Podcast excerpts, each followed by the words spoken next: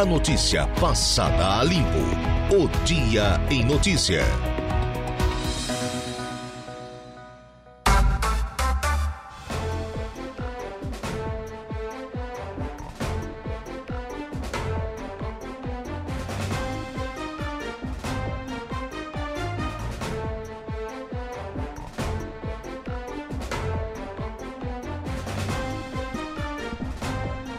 Agora são 16 horas mais 5 minutos, 16 e 5, tarde de quarta-feira. Chegamos ao 1 de março, ano da graça de 2023. Boa tarde para você, meu amigo, boa tarde para você, minha amiga. Estamos iniciando agora mais um dia em notícia e sempre com o oferecimento do nosso timaço de patrocinadores. Estão conosco, afinal de contas, Januário Máquinas, a força, a potência que a sua terra precisa estar tá lá na linha de produção, na linha de montagem da Januário Máquinas e Angelone Araranguá. No Angelone é assim todo dia a dia de super promoções, super ofertas para você.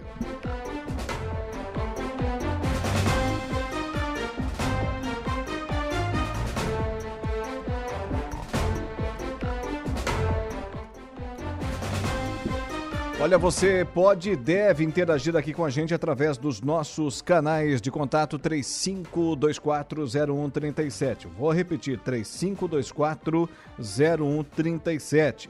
Esse é o nosso telefone fixo, que mais toca, o que mais é acionado em Araranguá e região.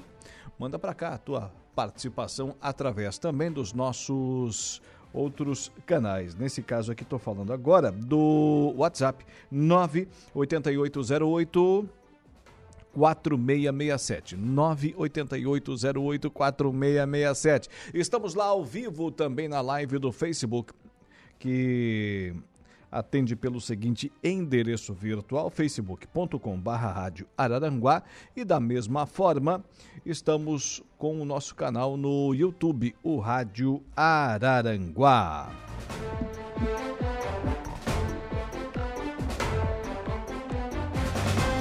O programa só está começando. Olha, hoje no Dia em Notícia, converso com o presidente da Câmara de Vereadores de Meleiro, o Jonas Osteto, vai falar sobre o início das sessões ordinárias nessa semana.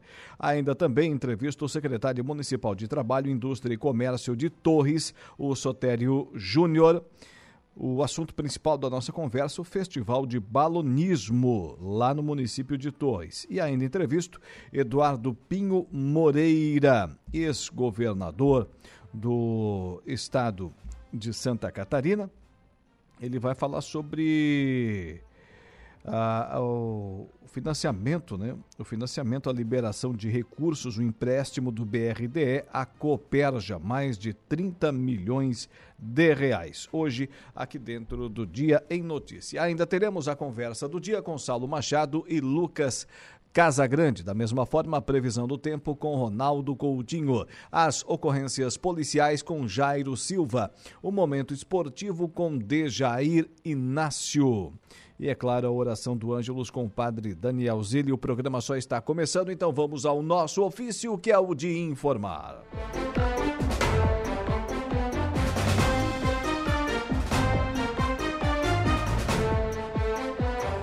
E o assunto do dia, aliás, da semana, dentre os principais, é a questão da gasolina, né, o Igor Klaus, que está com a gente aí nos trabalhos técnicos. Com a volta dos impostos federais, gasolina terá alta de 47 centavos e etanol de 2 centavos. Preço final ao consumidor pode ficar mais baixo com a redução também pela Petrobras. Repórter Rita Sardi o ministro da Fazenda, Fernando Haddad, anunciou a volta dos impostos federais no preço da gasolina e do etanol. A gasolina, por se tratar de um combustível fóssil e poluente, será reonerada em 47 centavos e o etanol, que é um biocombustível, em 2 centavos. O diesel, que mantém a desoneração até o final do ano e com o anúncio da Petrobras de redução no preço nas distribuidoras, cai 8 centavos centavos. A Petrobras também anunciou redução para a gasolina nas distribuidoras em 13 centavos. Então, o preço final ao consumidor será de 34 centavos por litro a partir desta quarta-feira, como explicou Fernando Haddad. A reoneração da gasolina será de 47 centavos, o que, com desconto de 13 centavos da Petrobras, dá um saldo líquido de 34 centavos, e a reoneração do etanol será de 2 centavos, mantendo a diferença de 45 centavos. E o diesel, que caiu 8 centavos, e como não há reoneração, aí nós estamos falando de uma queda de preço do diesel, porque o diesel está desonerado até o final do ano. Vale lembrar que a reoneração parcial dos impostos valerá por quatro meses.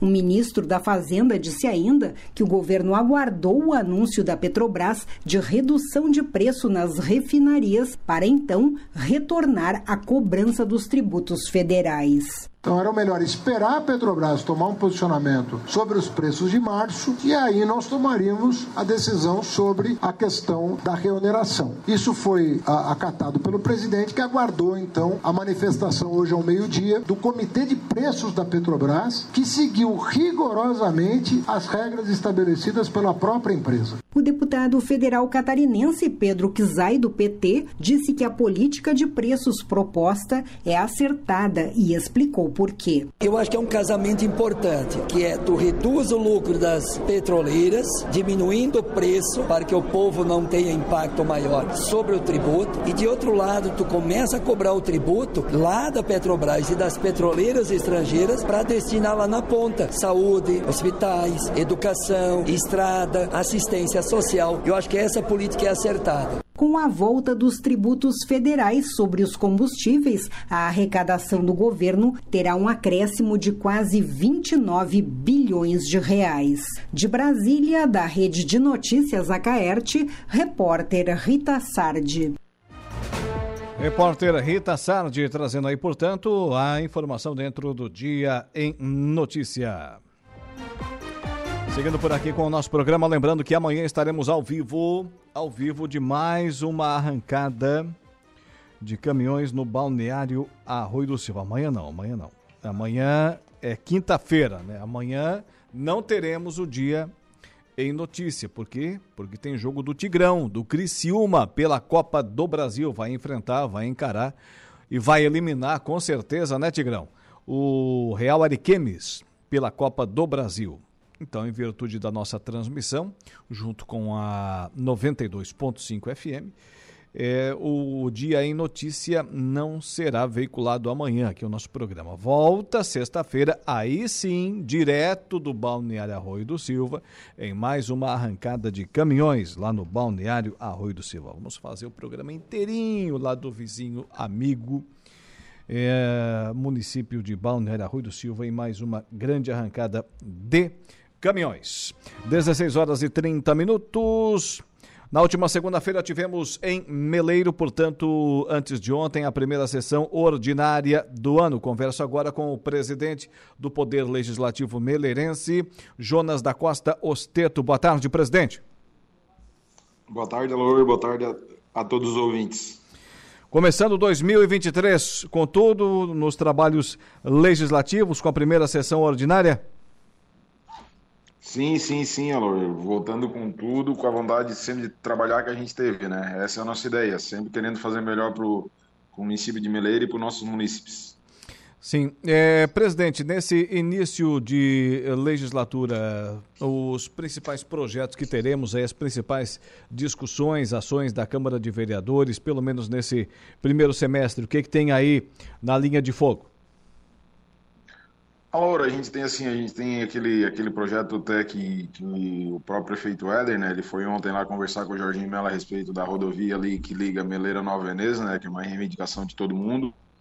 Né, nós temos também aquilo, como eu já falei contigo na outra oportunidade, a respeito da, da construção da própria Câmara, né, que foi a Câmara tinha dois lotes ali, foi vendido, né, com o respaldo do prefeito Éder que ele iria construir. Então essa é a nossa ideia, né?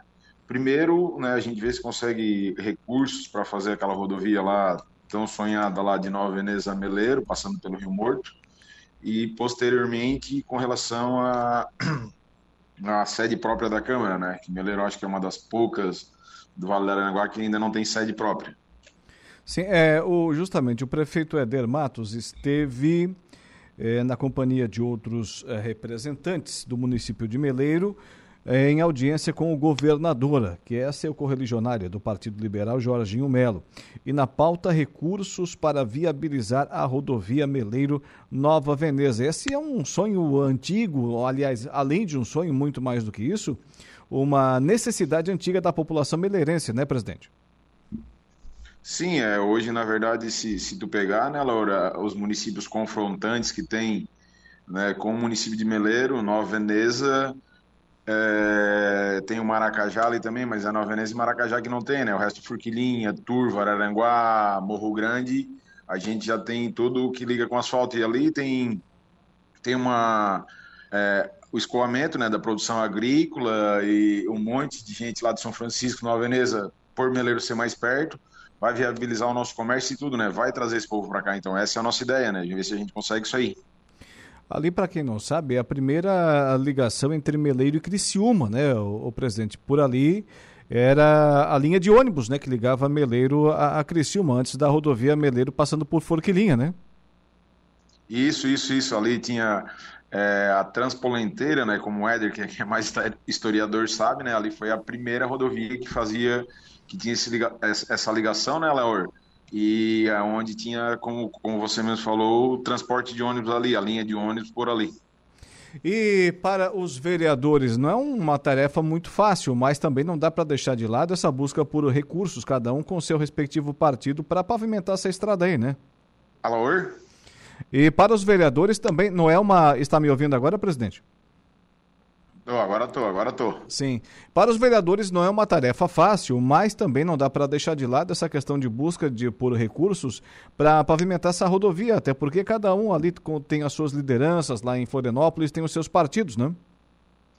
Não, até hoje, segunda-feira, né? Eu, graças a Deus, tenho a oportunidade de ser pela segunda vez presidente da casa, né? E a gente já fez isso em outras oportunidades, né? Até quando a gente foi para Brasília, foi bem eclético, né? Foi eu, o vereador Alencar, que era de outro partido, o vereador Miguel de outro, o vereador Fábio Antunes, cada um de um partido. Nós levamos lá 8, 10 milhões de pedidos, foi aquilo que eu falei, a gente conseguiu dois. Então ali nós estamos conversando, os nove vereadores, nós vamos ver o dia que todos possam, né, Lor, para a gente pegar em todas as é, quem tem os seus deputados, quem tem as suas bancadas, né, para pedir um recurso, uma união, para mostrar que né, é, cada um tem a sua, o seu lado partidário, mas para ver se a gente consegue recurso para fazer essas duas grandes obras. Essa é a ideia, é pegar os nove vereadores e a Floripa e depois também quem for a Brasília para conseguir recurso para o município, todos juntos, né? Essa é a ideia de todos. Muito bem, uma rodovia aí, o, o, que hoje a sua pavimentação está orçada em aproximadamente né, 17 milhões de reais e obviamente precisa, necessita do empenho aí de todas as lideranças do município, do poder legislativo, do poder executivo, enfim. Presidente, as sessões aí são todas as segundas-feiras a partir das 19 horas, é isso? 19 e 30 horas, Alor. Todas as sessões a partir das 19 e 30 horas. Né, nós, nós vamos ter agora né, uma a gente implementou agora a câmera Mirim, e aí toda a primeira sessão do mês, tirando essa do mês de março, agora a gente vai, ter a câmera Mirim, né? Já teve a eleição ano passado, quando o presidente era o Anderson, e a partir desse ano a gente vai implementar, vamos ter oito sessões da câmera Mirim, para a gurizada já começar a pegar o gosto pela política, né? Sim, obviamente. Tá aí grande, grande projeto, grande ideia, grande sacada já a partir do próximo mês, portanto, as sessões da Câmara Mirim no município de Meleiro. Jonas da Costa Osteto, presidente do Poder Legislativo Meleirense, foi um prazer mais uma vez conversar com um amigo aqui dentro da programação da Rádio Araranguá. Tenha uma boa tarde, estaremos sempre à disposição. Uma boa tarde, Aloro, uma boa tarde a todos os ouvintes e quando precisar a gente está aí para responder, né? Que a gente foi eleito pelo povo e tem que trabalhar pelo povo. Essa é a minha ideia e muito obrigado. Está aí. 16 horas e 19 minutos, 16 e 19. É. Ah, se todo administrador público pensasse dessa forma, né? Aqui na nossa região, felizmente, a grande maioria é, pensa e age assim, né? Mas ainda temos alguns representantes do poder executivo, do legislativo, que não entendem, não entendem desse jeito, né? Se elege, chegam lá no cargo público e depois não dão muita satisfação do que fazem. Não dão muita satisfação, não conversam com a população, não conversam com a imprensa, aí tem o trabalho prejudicado. É, nosso aqui, claro, também, mas muito mais deles próprios, deles próprios. Por quê? A população precisa da informação. Precisa, necessita. Agora, vamos seguindo por aqui com o nosso programa e eu falo para você da Januário Máquinas. Potência, durabilidade, economia e a confiança em uma marca que atravessou décadas e continentes. Esses são os tratores da linha JP, líder de vendas e de resultados para o empreendedor do agronegócio. São 25 anos de uma empresa construída pelo empenho e obstinação de uma família, colaboradores e clientes. Januário Máquinas, a força que a sua terra precisa. E por falar nessa questão da pavimentação lá em Meleiro, aproveitando o assunto, é, o Jorginho Melo, governador, que abonou a ficha do prefeito Éder Matos, inclusive quando este adentrou ao Partido Liberal, vindo do Partido Republicano, o PR, os dois já têm convívio de décadas na política e, por conta disso, uma amizade sólida e que se fortaleceu ainda mais com a campanha à eleição do governador do estado de Santa Catarina, Jorginho Melo. O prefeito Eder Matos, acompanhado da vereadora Morgana de Almeida Figueiredo e do secretário de Obras, José Giovanni de Souza, foram recebidos pelo chefe do estado e, numa conversa informal e descontraída, expuseram os projetos do plano de mobilidade que a administração de Meleiro vem realizando. Entre os pleitos apresentados, o plano de mobilidade, observando o cenário passado e do presente. O prefeito de Meleiro pediu o mesmo tratamento dos demais municípios do Vale do Araranguá. Buscamos mais justiça e recursos para obras, disse ele. Também falou em tirar do papel o projeto de asfaltamento da rodovia Meleiro Nova Veneza, conhecida como a Transpolenteira para integrar a rota gastronômica do município. Segundo Eder Matos, o projeto elaborado pelos técnicos da Prefeitura de Meleiro foi orçado em 17 milhões de reais para custear a obra, ao contrário da planilha apresentada pelo governo anterior, que duplicou os valores, tornando a obra praticamente inviável. O governador Jorginho Melo se mostrou solícito aos pedidos e vai ser parceiro de Meleiro, fazendo diferente dos antecessores que preteriram um dos municípios que mais produz arroz na região da MESC e é o primeiro na bacia leiteira, sem contar com o segmento da indústria de transformação. Nessa semana, o prefeito Eder Matos cumpre a agenda na capital federal, em Brasília, para destravar outros projetos em vários setores. Informação aqui da nossa região você ouve sempre na programação da Rádio Araranguá.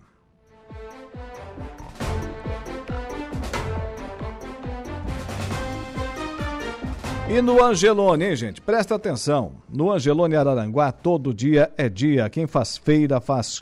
Olha. Quem faz conta faz feira no Angelone. Não escolhe o dia, porque lá todo dia é dia. Quem economiza para valer passa no açougue do Angelone e sem escolher o dia, porque na feira, no açougue e em todos os corredores você encontra o melhor preço na gôndola e as ofertas mais imbatíveis da região. Baixe o aplicativo e abasteça.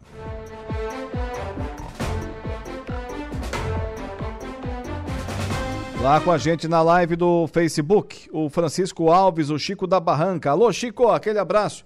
Boa tarde, boa tarde, obrigado aí pela audiência. Grande Francisco Alves, né? O, o, o Chico da Barranca está com a gente lá, interagindo. Muito bem. Olha, a notícia no, no estado agora. É a notícia aqui em Santa Catarina, essa questão da meningite. Quando fala em meningite, a gente se assusta, né? A gente se assusta.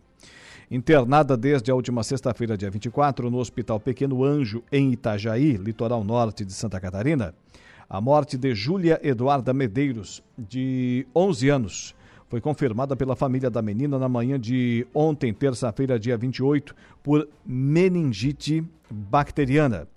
Na última sexta-feira, Júlia sentiu fortes dores na cabeça, febre e chegou a desmaiar. Foi quando a família levou a menina até o hospital. Na unidade foi dado o diagnóstico de meningite bacteriana e Júlia já foi intubada. No entanto, o quadro de saúde da menina já era irreversível, sendo constatada a morte cerebral. Júlia estava com o quadro vacinal em dia e em breve poderia tomar a vacina de reforço contra a meningite.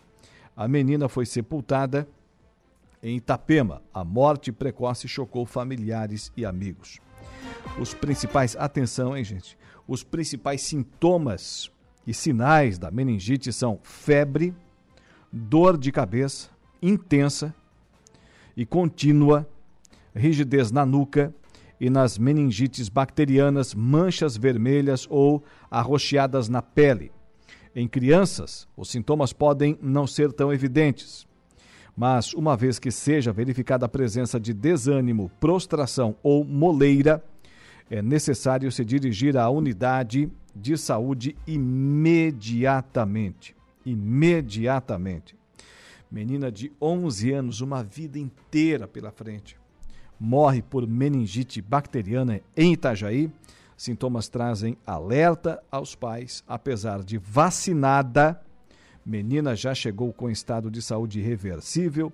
Morte precoce chocou familiares e amigos.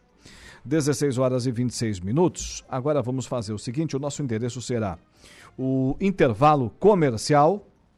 Na volta, Aqui teremos o Ronaldo Coutinho com a previsão do tempo. Por falar nisso, tá chovendo, né? Tá chovendo aí também, Igor Klaus, como diria a filósofa aquela. Tá chovendo aí? Na rua tá. Tá chovendo agora no centro da cidade das avenidas, não tudo aquilo, né? Mas caindo água, encharcando um pouquinho aí. O solo da região central da cidade das avenidas. Além do Ronaldo Coutinho, com a previsão do tempo, também teremos o Jairo Silva com as ocorrências policiais. Vamos ali, é só um pulinho. Daqui a pouquinho estaremos de volta. Música com notícia.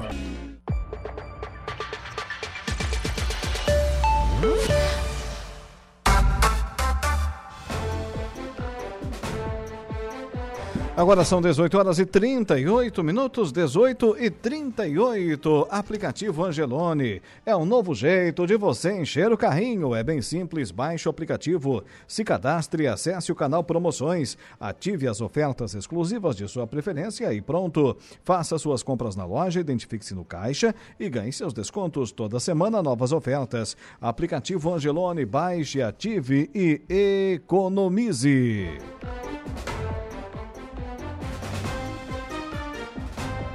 Seguindo por aqui com o Dia em Notícia, lembrando que daqui a pouquinho teremos a previsão do tempo com Ronaldo Coutinho e ainda as ocorrências policiais com o Jairo Silva, já já dentro de instantes. Tem notícia: TRT catarinense ajuizou TRT é o Tribunal Regional do Trabalho, né? Ajuizou pagamentos de 1 bilhão 250 milhões de reais em dívidas trabalhistas. Somente os acordos apresentaram a maior parte, 62%. O aumento em relação a 2021 foi de 10% e é o maior valor dos últimos quatro anos. Quem chega com a informação é a repórter Carol Denardi. Somente em 2022, a Justiça do Trabalho de Santa Catarina ajuizou o pagamento de mais de 1 bilhão 250 milhões de reais em ações trabalhistas, volume maior do que os últimos quatro anos e 10% acima de 2021. Foram 53 mil ações favoráveis. Deste total, a maior parte, 62%, foram de acordos entre as partes, com 790 milhões em pagamentos, um crescimento de 25% em relação ao ano anterior. O juiz do trabalho, Roberto Massami Nakajo, gestor regional da execução do Tribunal Regional do Trabalho, da 12ª região, diz que o trabalho realizado é muito focado em acordos. O que alavancou esses nossos pagamentos foram os acordos em fase de execução, porque o tribunal nosso investe muito na fase de acordo, a Secretaria de Execução do Tribunal e as varas investem muito na fase de acordo, para que as pessoas se acertem não só na fase de conhecimento, mas também na fase de execução. E com isso nós conseguimos alavancar eh, esses valores. E com esses acordos, com o aumento desses acordos, a execução em si ela teve uma redução de valor. Execução quer dizer quando o pagamento é feito de forma forçada pelo devedor, esses valores de pagamento forçado caíram 5% de, em relação a 2021. Nós arrecadamos com execução 389 milhões. E os pagamentos espontâneos, que é aquilo que logo que a sentença, o sujeito vai lá e paga, também caiu em relação a 2021. Caiu de 89 milhões, 2022 foram 78 milhões. A maior parte dos processos deram entrada em 2021.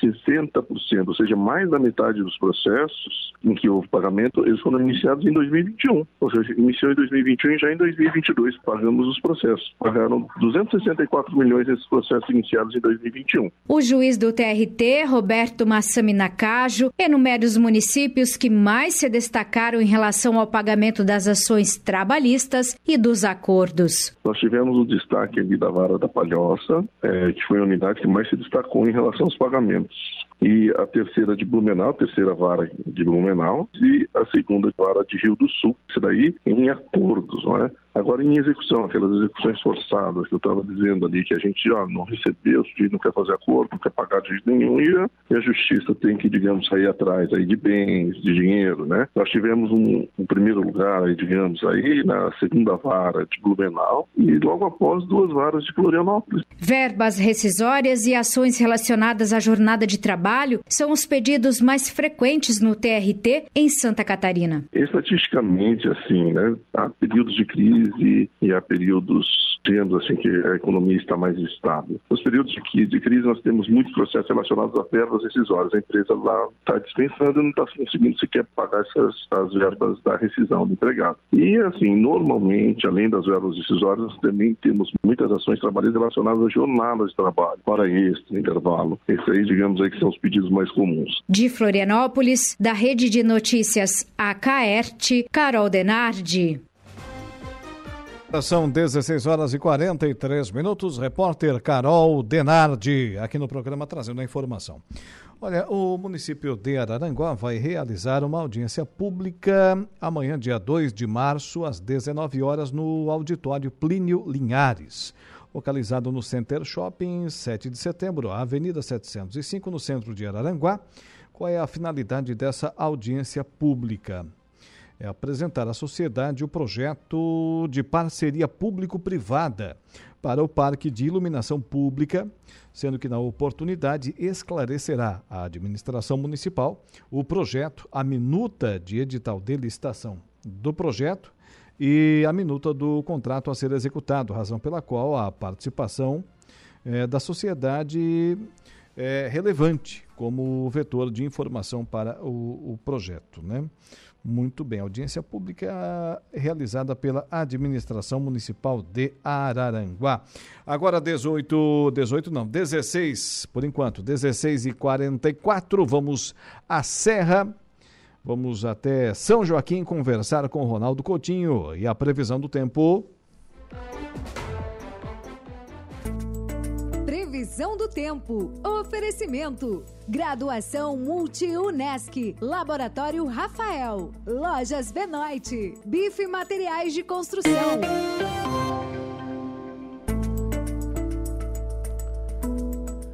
Coutinho, na passagem de bastão aqui, a Juliana falou que era uma quarta-feira bonita. Eu disse, bonita só se for para ti, de uma beleza exótica, essa quarta-feira. É, céu encoberto, condições do tempo instáveis e para ajudar até chover um pouquinho agora, Coutinho, boa tarde. Ah, mas é bom também, boa tarde, faz tempo que não chove. É, baixar um pouco a poeira. Também. É, nós estamos aí com áreas de chuva pegando vocês, aquelas trovadas típicas de final de entre início, meio de tarde, né? Situação bem típica de verão, com chance de chuva trovada na área, podendo aí ter aí alguma, alguma pancada ainda um pouco mais forte até o finalzinho da tarde e da noite. Muitas áreas estão passando em branco. Tomara que nessas áreas que estão passando em branco é onde o pessoal esteja colhendo a rosca, assim dá para dar continuidade.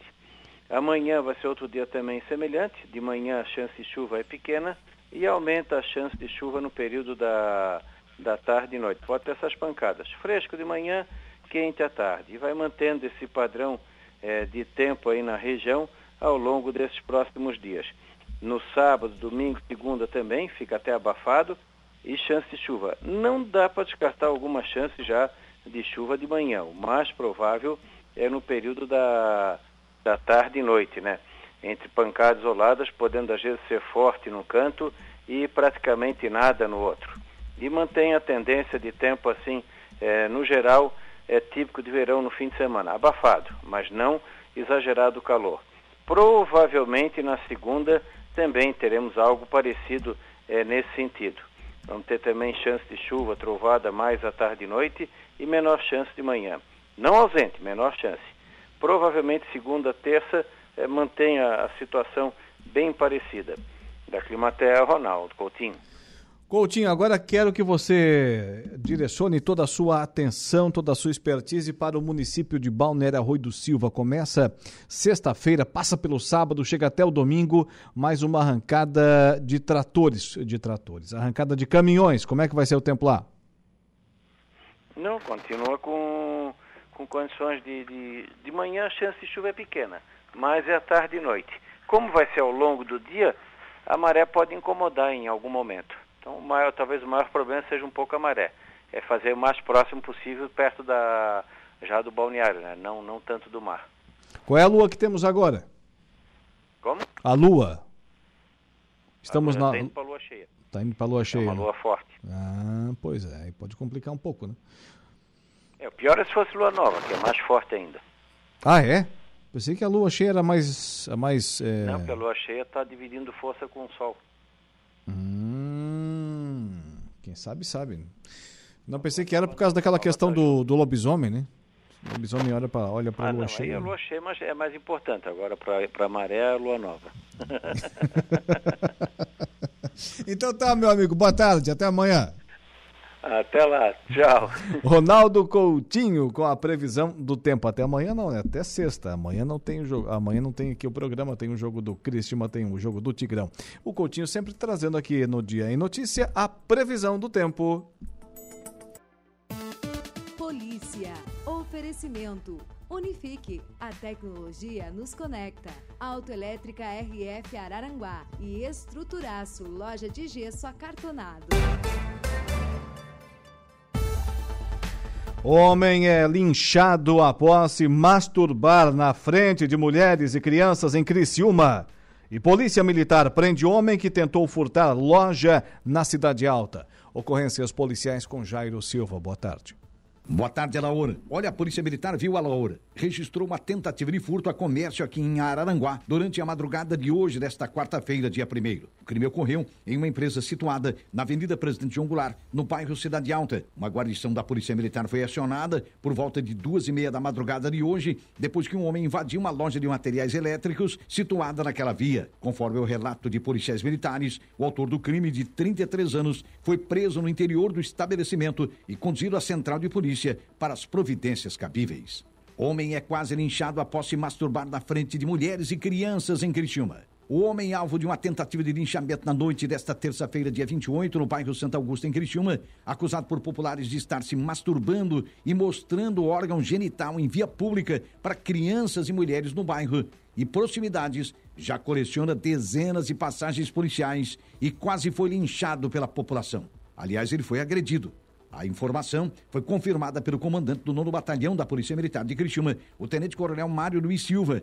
O acusado foi amarrado a um poste e apresentava vários ferimentos e sangramentos, sendo constatado que as lesões eram graves ou gravíssimas, segundo a Polícia Militar. Quando a guarnição chegou no local da ocorrência, não havia mais ninguém, à exceção do tarado. Segundo a Polícia Militar, em virtude dos ferimentos, o homem não conseguia dizer o que havia contido, nem quem lhe teria agredido. Ele foi conduzido por uma ambulância do SAMU até o Hospital São José, em Criciúma.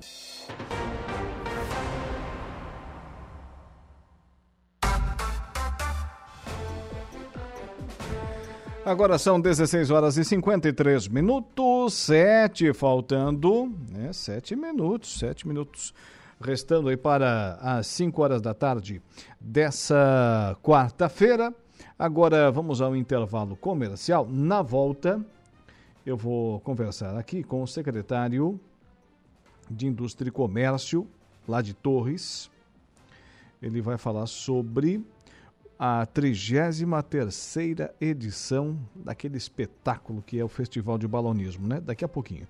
Ainda também no mesmo bloco, o Agro em Notícia. Tudo isso e muito mais. E é claro, tem participações dos ouvintes por aqui. Agora, notícia da hora com Igor Klaus.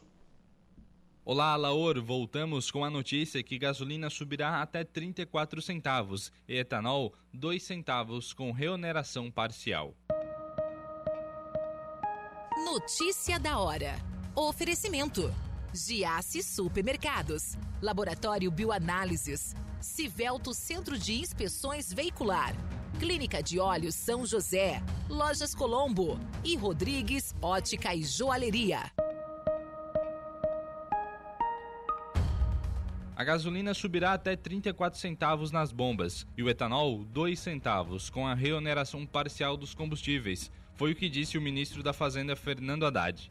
Os valores consideram a redução de 13 centavos para o litro da gasolina e de 8 centavos para o litro do diesel, anunciados mais cedo pela Petrobras. Para manter a arrecadação de 28,88 bilhões de reais previstas até o fim do ano, caso as alíquotas dos combustíveis voltassem ao nível do ano passado, o governo elevará o imposto de exportação sobre o petróleo cru em 9,2% por quatro meses, para obter até 6,6 bilhões de reais. Uma nova medida provisória será editada ainda nesta terça-feira, para que novos preços entrem em vigor a partir de hoje. Eu sou Igor Claus e este foi o Notícia da Hora. Dia em Notícias está de volta. O Agro em Notícia. Oferecimento. Copersuca. Há 57 anos cooperando com muito sucesso.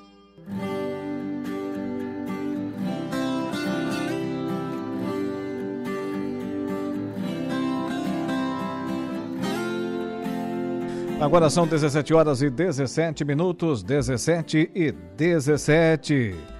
Sempre em nome da Copersuca, desde 1964. Esse é o nosso Agro em Notícia, aqui dentro do nosso programa. Olha, hoje vamos falar aqui nesse espaço sobre a Feira da Agricultura Familiar de Nova Veneza, que retorna às atividades nesta sexta-feira, portanto, depois de amanhã, dia 3, das 7 às 13 horas. A iniciativa teve início no ano passado e conta com a parceria entre a EPAGRE, Secretaria de Agricultura e Cultura e Turismo do município. Os agricultores terão todas as sextas-feiras expondo os seus produtos. Estarão, né, todas as sextas-feiras expondo os seus produtos. A comercialização dos produtos ocorre em frente à Casa da Minestra, na Praça da Chaminé, no centro da cidade.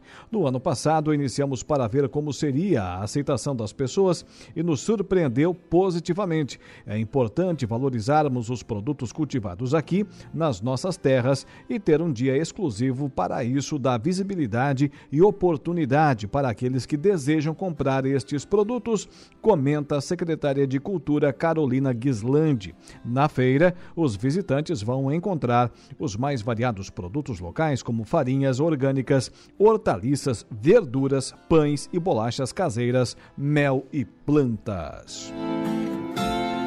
O Agro em Notícia tem o oferecimento da Copersuca desde 1964 com o seu sistema democrático de gestão. Nossas decisões sempre levam em conta a opinião e o desejo dos nossos associados. Realizamos assembleias gerais ordinárias em que todos os associados participam. Elegemos democraticamente os conselheiros de administração, conselheiros fiscais e membros dos comitês educativos. Nessas assembleias anuais, informamos todas as ações do ano e convidamos a todos para uma deliberação cooperativa sobre os resultados e planos futuros. Desde 1964, essa é a Copersuca.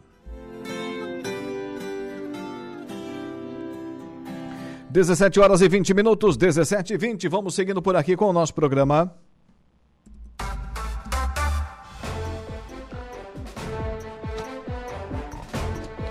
Você conhece o canal Promoção do Angelone? São ofertas exclusivas nas lojas para clientes do Clube Angelone. Toda semana são novas ofertas que você ativa no aplicativo e tem acesso ao identificar a sua compra no caixa. E no Angelone é assim todo dia a dia de super promoções, super ofertas para você. Potência, durabilidade, economia e a confiança em uma marca que atravessou décadas e continentes. Esses são os tratores da linha JP, líder de vendas e de resultados para o empreendedor do agronegócio. São 25 anos de uma empresa construída pelo empenho e obstinação de uma família, colaboradores e clientes. Januário Máquinas, a força que a sua terra precisa. Boa tarde, amigão Alaura Alexandre. Boa tarde. Um forte abraço. Obrigado para você também aí, o Valdeci Batista de Carvalho, interagindo com a gente lá na live do Facebook e dando joinha. Também a Evanir Cardoso Zanata. Agradecemos aí sempre o carinho dos nossos ouvintes, né? Utilizando-se dos nossos canais de, de contato. 17 horas e 21 minutos, 17 e 21. Lembrando que daqui a pouco teremos Dejair Inácio e o Momento Esportivo. O, a torcida do Flamengo hoje, né, o Igor Klaus? Não quer ouvir falar de programa esportivo? Nem pensar, vamos falar de outra coisa, mudar de assunto. Por exemplo, agora, do vamos falar do 33º, o Dejair Inácio chega daqui a pouco com o Momento Esportivo. Mas agora o assunto é o 33º Festival Internacional de Balonismo, que vai acontecer de 27 a 1 de abril, onde só podia ser no município de Torres, de Torres. E eu converso agora para falar sobre esse assunto com o secretário municipal de Trabalho, Indústria e Comércio, o Sotério Júnior. Boa tarde, secretário.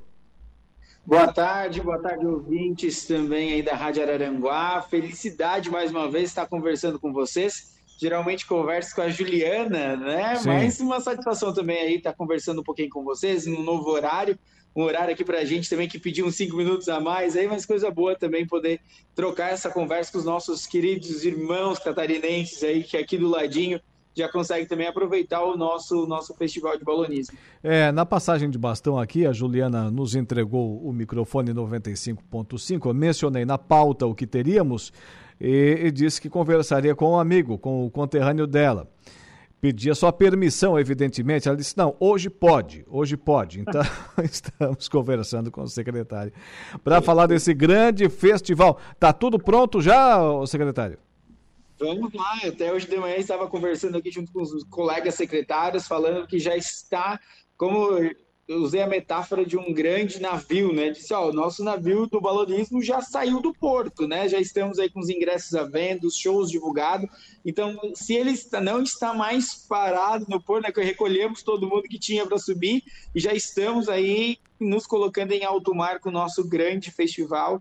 Claro que tem algumas definições, agora é o detalhe né, que a gente vai buscando, é aquela placa que a gente quer fazer, é aquele detalhe mais minucioso que a gente está aí estruturando e pensando. E o mais engraçado é que daí tem que te imaginar dentro do parque. Então hoje a gente está trabalhando muito mais nessa questão de, olha, a gente vai entrar por aqui, a gente vai sair por ali, trazendo todos os nossos técnicos aqui também, para que a gente consiga entender aí, mas já estamos a todo vapor aí com muita coisa pronta do nosso festival, isso nos deixa tranquilos também há um mês aí do, do nosso festival, mais ou menos um mês e pouquinho, uh, aí com bastante coisa pronta dele, né? Como eu disse, então os ingressos à venda já pelo nosso, já pelo site minhaentrada.com, aí próxima semana a gente vai estar com pontos de venda, iremos até a Rádio Araranguá aí também, vamos fazer uma passada aí na, nas rádios, iremos distribuir também pontos de vendas, né? Então, está acontecendo, né? Eu gosto de dizer isso, que o pré-evento ele é bom porque ele te deixa com essa euforia, né? Te deixa aí com entusiasmo de fazer.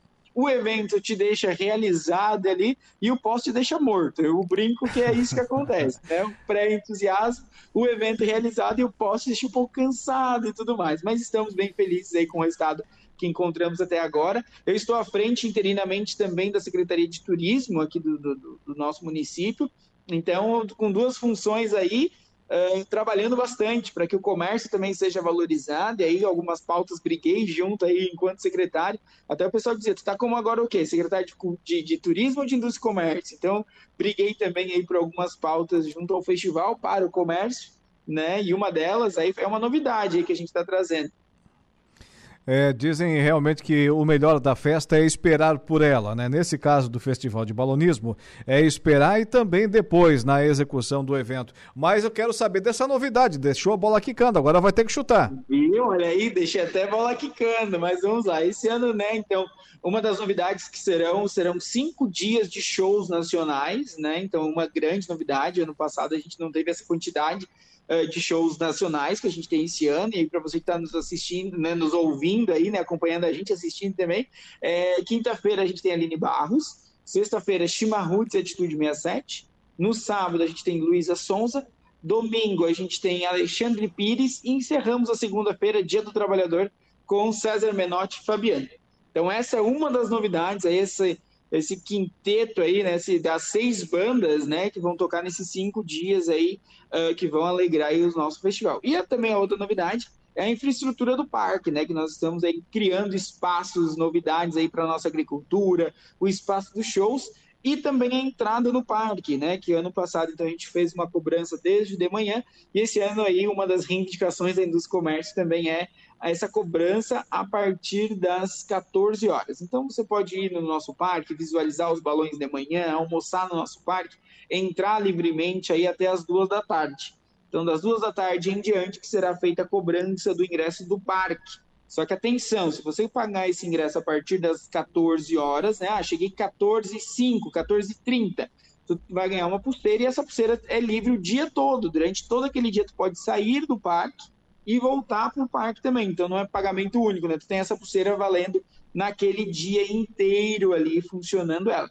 E pagando esse ingresso do parque, que custa 20 reais, tu vai ter direito a todos esses shows aí que eu falei, né? 20 reais por dia você tem direito àquele show que vai estar acontecendo. Então, meia entrada também está valendo, ingresso solidário a 15 reais, meia entrada a 10 reais. Então, tem muita coisa, muita novidade aí que a gente quer passar para vocês, quer estar tá trazendo, quer estar tá inovando também no festival. Muito bem. Lá em 1900 e Guaraná de Rolha, já fomos, já fomos o Festival de Balonismo uh, de Torres, já fomos é, Capital Inicial, o que, que, teve mais de show? Ah, Engenheiros do Havaí também fomos do, no Festival de Balonismo, Festival Internacional de Balonismo de Torres. Acontece sempre é, no mesmo local, né, secretário? Sempre no mesmo local, Parque Odilo Weber Rodrigues, né, na entrada da nossa cidade. Pegou para entrar em Torres pela BR-101, pela Estrada do Mar, vai passar na frente do parque. Muito conhecido aqui nosso também, hoje já com pórtico, com algumas melhorias também feitas pela nossa administração. Eu já tem pavilhões lá, a gente está construindo agora também um pavilhão para agricultura familiar, uma das demandas muito grande nossa, né? E até uma curiosidade para quem está nos, nos, ouvindo aí, é que o nosso balonismo surgiu da Fé Banana, uma festa do nosso interior, né? Trazendo aí o nosso cultivo da banana, que a gente tem bastante por aqui, enquanto Dom Pedro também fazia parte da nossa cidade.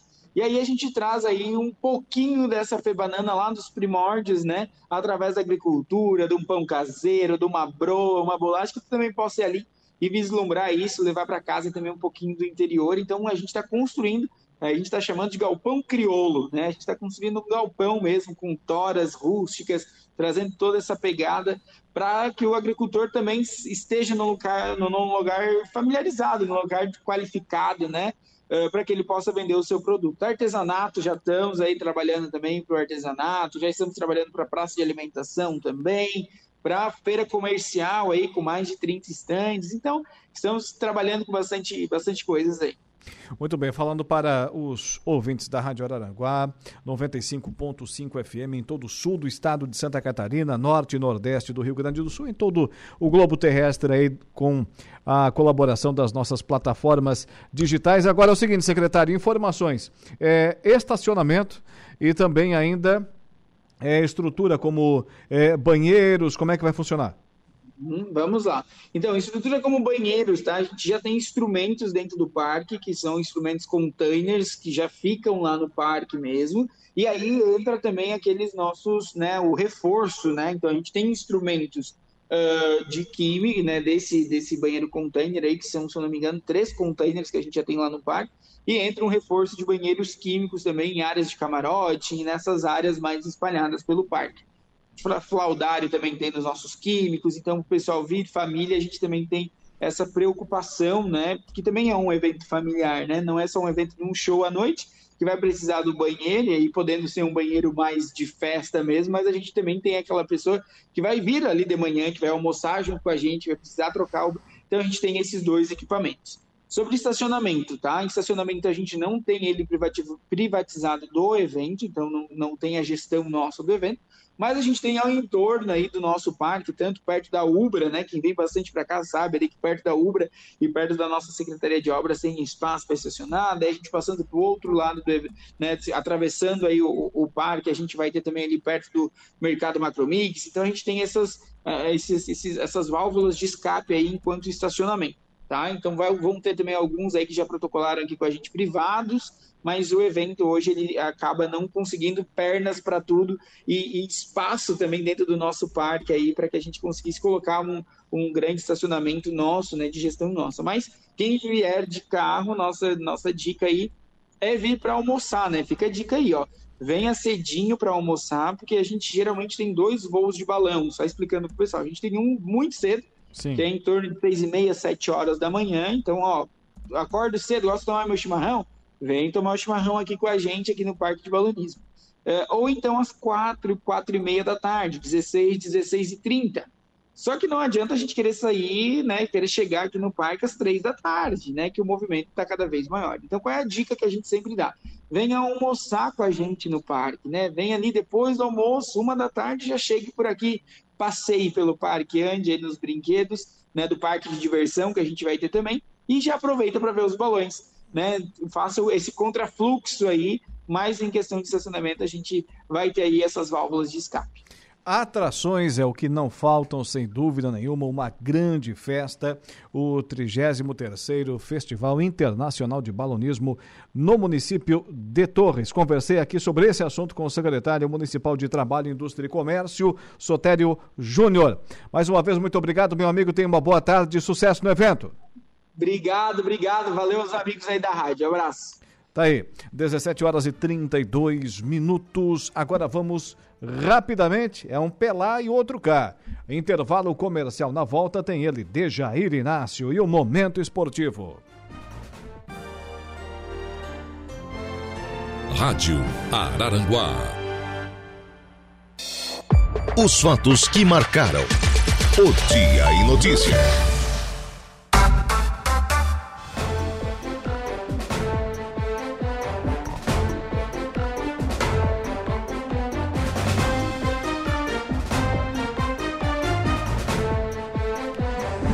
Estamos de volta com o nosso Dia em Notícia, 17 horas e 44 minutos, 17 e 44. Agora, o Momento Esportivo. Momento Esportivo. Oferecimento. De Pascoal Araranguá. F3M. O Lojão Materiais de Construção.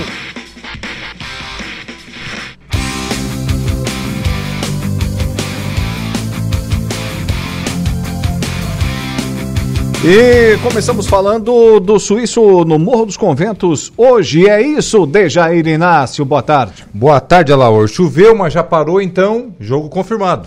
É? é? a chuva que deu aí, o cara bem ressacado tomando tudo água, né? O... não, tu, tu, não tá chamando aquilo que deu aqui de chuva, né? tu não vai mandar eu embora de novo que nem ontem, né? não, aquilo que deu aqui não foi chuva, né? Não, foi um aguaceiro, né? É, um aguaceiro. aguaceiro. É. Bom termo, bom termo, bem específico. E o sol já Justo. está brilhando novamente aí nesse final de Sim. tarde lindo de 1 de março de 2023. Hoje é, irão se definir lá no Morro dos Conventos os outros dois semifinalistas da competição. 20 horas, Coloniense e Vila Real. E 21 horas o jogo com transmissão aqui da equipe de esportes da Rádio Araranguá, eu, Jairo Silva e também o Raimundo Darouti, Nativos e Esportivo.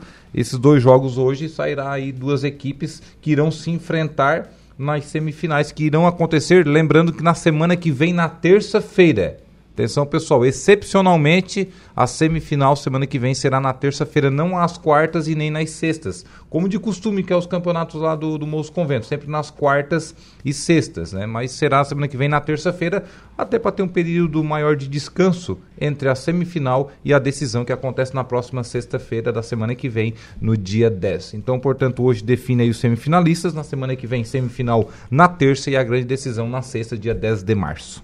Tá certo. E ontem também tivemos o Veteranos? Tivemos Veterano, que ontem já definiu os finalistas para hum. o dia 10, que será preliminar da categoria livre. Ontem o Céu Azul acabou vencendo o Gráfica Roncone, placar de 4 a 1 e o Sap Maraca venceu o time do Amigos, placar de 4 a 3 Então, com isso, Céu Azul e Sapimaraca irão decidir a categoria veteranos do suíço do Balneário Morro dos Conventos, a edição de 2023. Uma curiosidade? Sim. As duas equipes fizeram a abertura do campeonato. Olha só. Hum. Irão se enfrentar agora na decisão novamente. Que legal, hein? Encontro no início e no término. Naquela ocasião, o Sapimaraca venceu pelo placar de 2 a 0. E será que repete o marcador ou não? Pode repetir. Ou como pode ter uma revanche também do Céu Azul, né? O Céu Azul que é o atual campeão, só lembrando. Hum, pois bem. Enquanto isso, o nosso glorioso Araranguá Esporte Clube se prepara para a estreia na Copa Sul. O AEC se prepara para a estreia na Copa Sul, não mais no próximo domingo, dia 5, Alaor, mas somente agora no dia 12 de março porque mudou o formato da competição, houve desistências né, de equipes, enfim, chegou a desistir três equipes, aí conseguiram mais uma para fazer uma oitava de final, houve um novo sorteio, o AEC vai cair com o mesmo adversário, o Vera Cruz lá de Garopaba, então o AEC estreia, será um não mata-mata já de cara, né? Sim. Dia 12 de março, um domingo, no outro domingo subseguinte, AEC Vera Cruz, esse jogo aqui no estádio Mané Gregório em Araranguá, o jogo de ida e o jogo de volta lá em Garopaba contra o Vera Cruz no dia 19 também deste mês de março. Então, portanto, a EC aí agora vai se preparando, né? Amanhã tem um treino coletivo que será lá no município de Sangão, ali próximo entre Sangão e e na verdade Morro da Fumaça ali, num campo que tem com iluminação, um campo de futebol é, de 11 ali que tem com iluminação ali. Então o pessoal irá treinar lá sob o comando aí do técnico Edmilson Rabelo.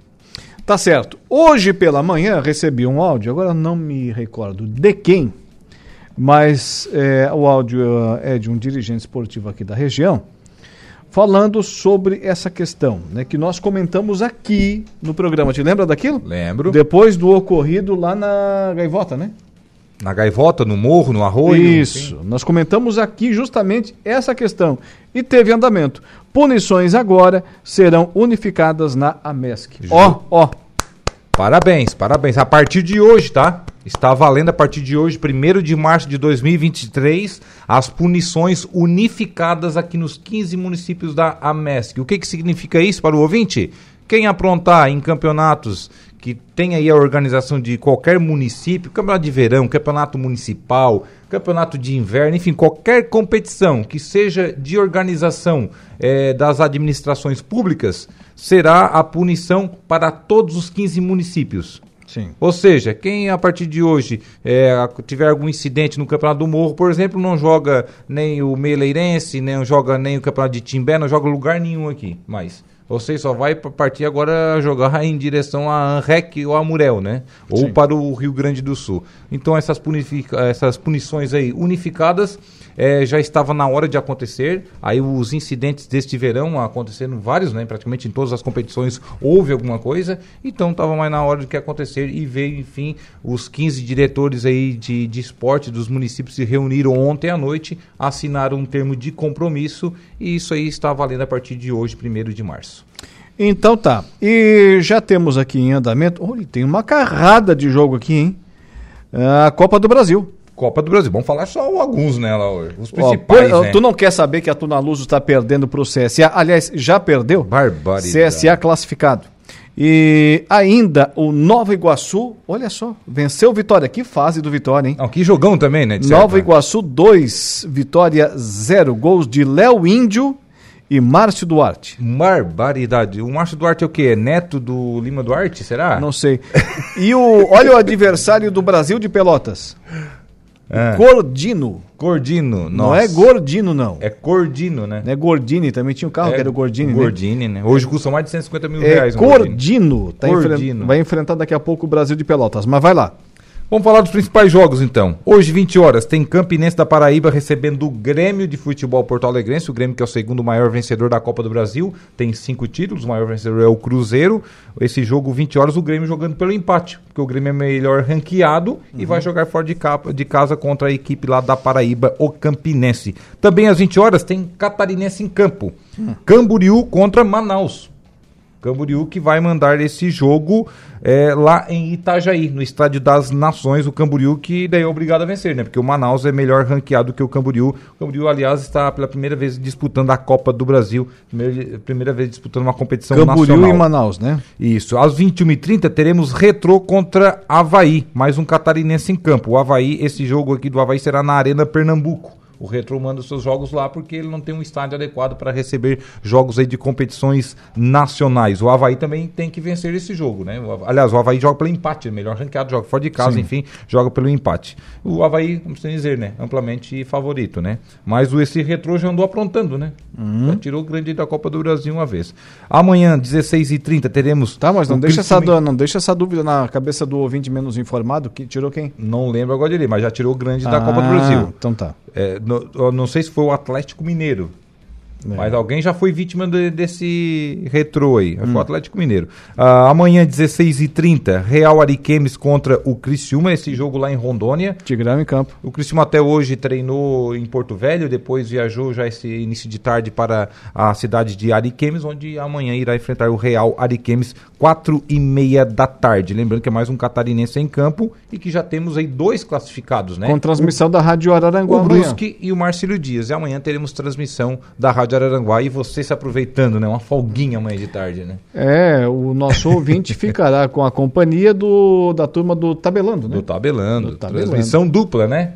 Sim. Ou tripla, né? O pessoal do Portal Tabelando, a Rádio Araranguá, a Rádio 92. Todo mundo junto. Todo mundo junto no Criciúma como e diz a, na Copa do Brasil, como, primeira fase. Como diz a Lemoada, todo mundo junto e reunido e misturado. É. O Criciúma, que lembrando, né, joga pelo empate também uhum. contra a equipe do Real Ariquemes. O empate já classifica o Criciúma para a segunda fase da competição e, além disso, embolsa mais um milhão duzentos mil reais, né, que é uma, uma bagatina meio legal, né? É um reforço interessante no, nos cofres do, do Tigrão. É, tem também, o, hoje o, o Deja não está na pauta aí, mas tem Libertadores hoje. Tem, tem Libertadores, jogos. tem Libertadores, tem o Huracan contra o Boston River. Esse jogo interessante para o futebol brasileiro, hum. porque tem uma arbitragem toda brasileira.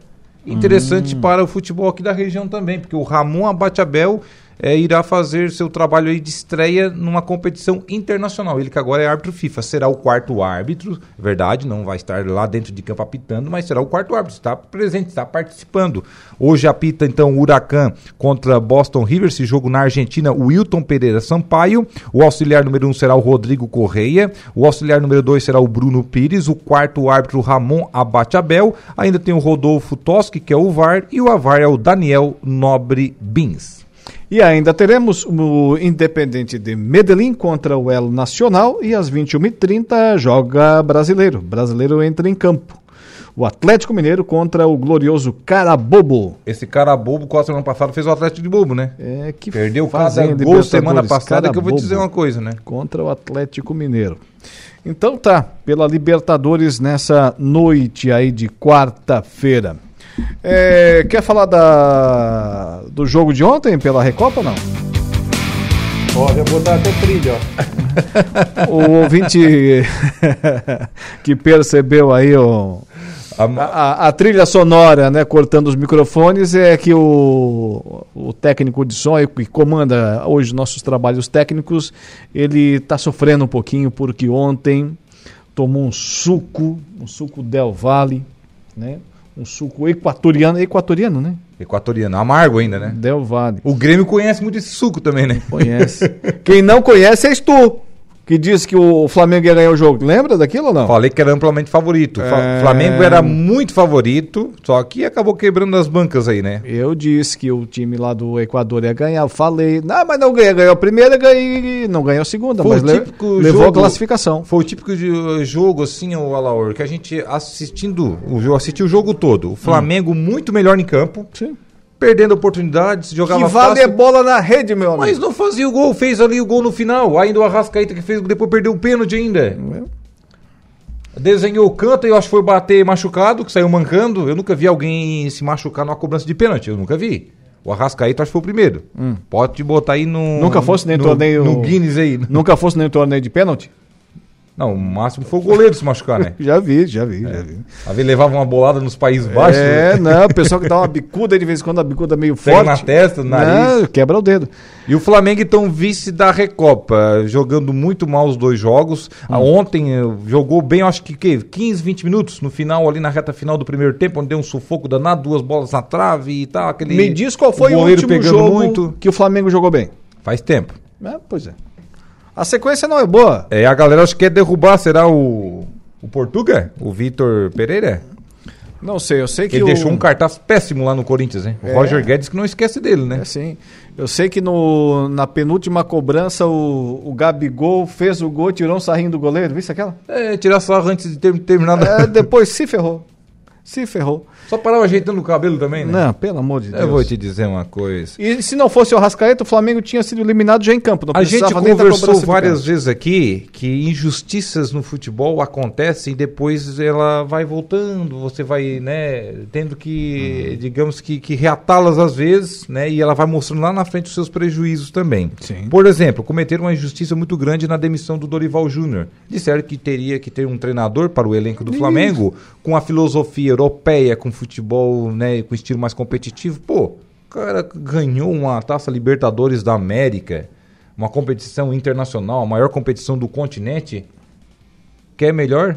Sim. Deixa então o cara seguir o trabalho dele, o profissional seguir ali. A hora que cair o nível, enfim, que houver aí uma necessidade de mudança, muda.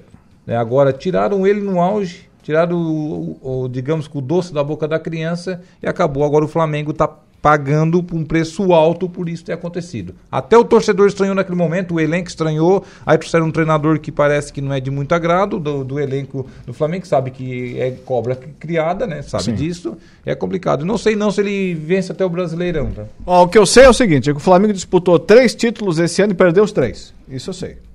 Né? Já era. Já foi a daqui a pouco a vaca vai pro brejo, né? É assim que a banda toca. É assim que a banda toca. É, o Mundial se sabia que ia ser muito difícil, mas pelo menos chegasse a decisão, né, contra o Real Madrid, né? Acabou ficando pro meio do caminho numa partida também que as coisas não aconteceram, né? O que sobrou é a taça é o campeonato carioca, né? A taça Guanabara. Que agora tá bem curtinha. Antigamente É. tinha 25 jogos cada um, né? Agora. É essa a realidade pro, pro Flamengo daqui pra frente. É, Se não ganhar a Guanabara de é Fluminense, consolo, é, é Botafogo, é Vasco, é Volta Madureira, Redonda. Volta Redonda, Voltaço, é Boa Vista, é Nova Iguaçu, é por aí. Esse calibre. Tá bom? Voltas amanhã? Volta daqui a pouco. Às Daqui a 20 e pouco? 30 a gente já tem jornada, né? É? É. 20 e 30. Ah, é hoje é no. Suíço do Morro dos Conventos. Suíço do Morro dos Conventos. Então, Hoje tá- iremos com nativos e esportivo e, claro, todos os detalhes da partida coloniense Vila Real. Um abraço, até a próxima, Laura. Até lá, Dejair Inácio e o Momento Esportivo. Momento de reflexão e fé. A hora do Ângelos. Olá, querido povo de Deus. Você que acompanha o Dia em Notícia, reze comigo a oração do Ângelos. Em nome do Pai, do Filho e do Espírito Santo. Amém. O anjo do Senhor anunciou a Maria e ela concebeu do Espírito Santo. Ave Maria, cheia de graça, o Senhor é convosco. Bendita sois vós entre as mulheres, e bendito é o fruto do vosso ventre, Jesus. Santa Maria, Mãe de Deus, rogai por nós, pecadores, agora e na hora de nossa morte. Amém. Eis aqui a serva do Senhor. Faça-se em mim segundo a vossa palavra. Ave Maria, cheia de graça, o Senhor é convosco. Bendita sois vós entre as mulheres, e bendito é o fruto do vosso ventre, Jesus. Santa Maria, Mãe de Deus, rogai por nós, pecadores, agora e na hora de nossa morte. Amém. E o Verbo de Deus se fez carne e habitou entre nós. Ave Maria, cheia de graça, o Senhor é convosco. Bendita sois vós entre as mulheres, e bendito é o fruto do vosso ventre, Jesus. Santa Maria, Mãe de Deus, rogai por nós, pecadores, agora e na hora de nossa morte. Amém. Rogai por nós, Santa Mãe de Deus, para que sejamos dignos das promessas de Cristo. Oremos. Infundi, Senhor, a vossa graça em nossos corações, para que, conhecendo pela anunciação do anjo a encarnação de vosso Filho bem-amado, cheguemos por sua paixão e cruz à glória da ressurreição. Por Cristo nosso Senhor. Amém. Glória ao Pai, ao Filho e ao Espírito Santo, como era no princípio, agora e sempre. Amém. Que Deus os abençoe, proteja a sua família, em nome do Pai, do Filho e do Espírito Santo. Amém. Que Deus os abençoe e até amanhã, se Deus quiser.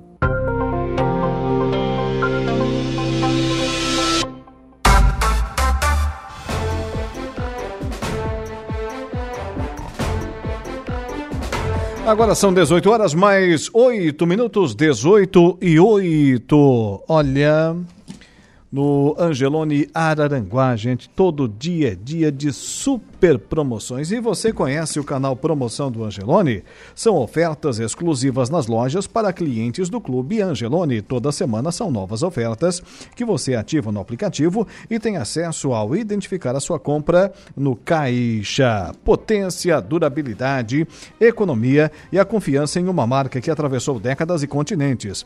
Esses são os tratores da linha JP líder, líder de vendas e de resultados para o empreendedor do agronegócio. São 25 anos de uma empresa construída pelo empenho e obstinação de uma família, colaboradores e clientes. Januário Máquinas, a força que a sua terra precisa. Agora vamos até o município de Morro Grande, prefeito Clélio Daniel Olivo. Boa tarde. Boa tarde, Alaor. Boa tarde a todos os ouvintes da Rádio Aranguá. Tivemos essa semana, prefeito, mais uma importante reunião sobre o nosso geoparque, foi isso? Sim, em Praia Grande, né? Reuniu-se os prefeitos que fazem parte do consórcio do Geoparque Caminho dos Cânions do Sul, né? Sim. É, Para prestação de contas e planejamento de ações futuras, né? Para o ano, eh, esse ano vigente, 2023. Né? Esse foi o objetivo. Sim, é, todos os, os prefeitos é, desse conglomerado de cidades abençoadas, né, por essa questão geológica que, que formam aí o Geoparque, todos os prefeitos estiveram presentes? Não, nem todos. É, na verdade, quem teve presente foi o de Morro Grande, né? O prefeito de Torres, o prefeito Carlos, né? E o de Praia Grande, o Fanica. Né? Sim, e o ano de 2022, prefeito de Morro Grande, Clélio Daniel Olivo, já foi extremamente positivo para essa questão fundamental para o nosso turismo aqui, que é o, o Geoparque, Caminho dos Cânions. E 2023, como se visualiza esse ano para essa questão? É mais um ano de muitos avanços?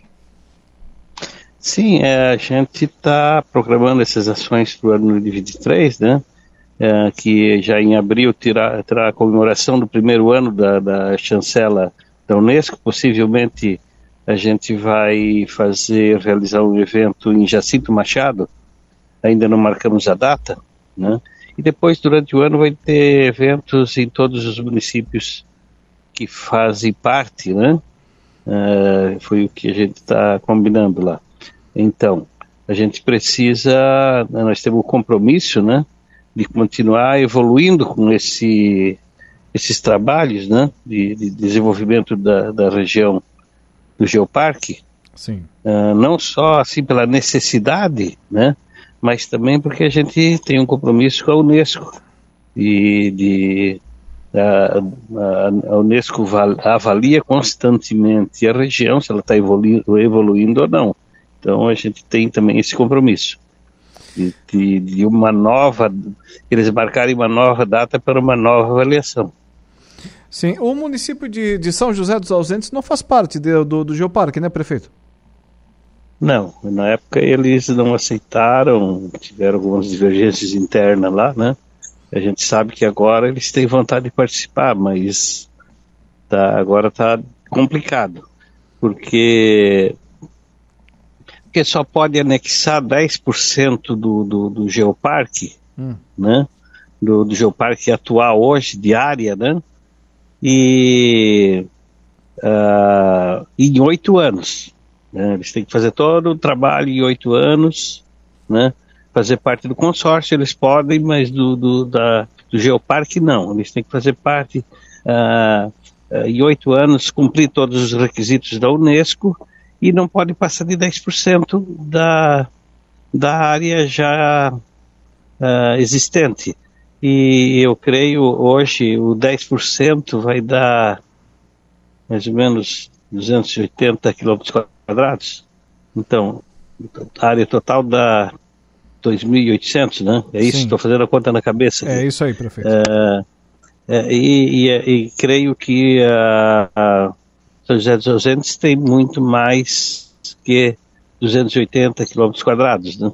Então vai longe para e essa área eu até citei ontem lá, falei, tem outros municípios também interessados, ah, São João do Sul e, e Santa Rosa, mas uh, antes de 10 anos não pelo, por determinação da Unesco, por, uh, pelas leis lá da, da, da, Unesco, não, não, não pode ser anexado.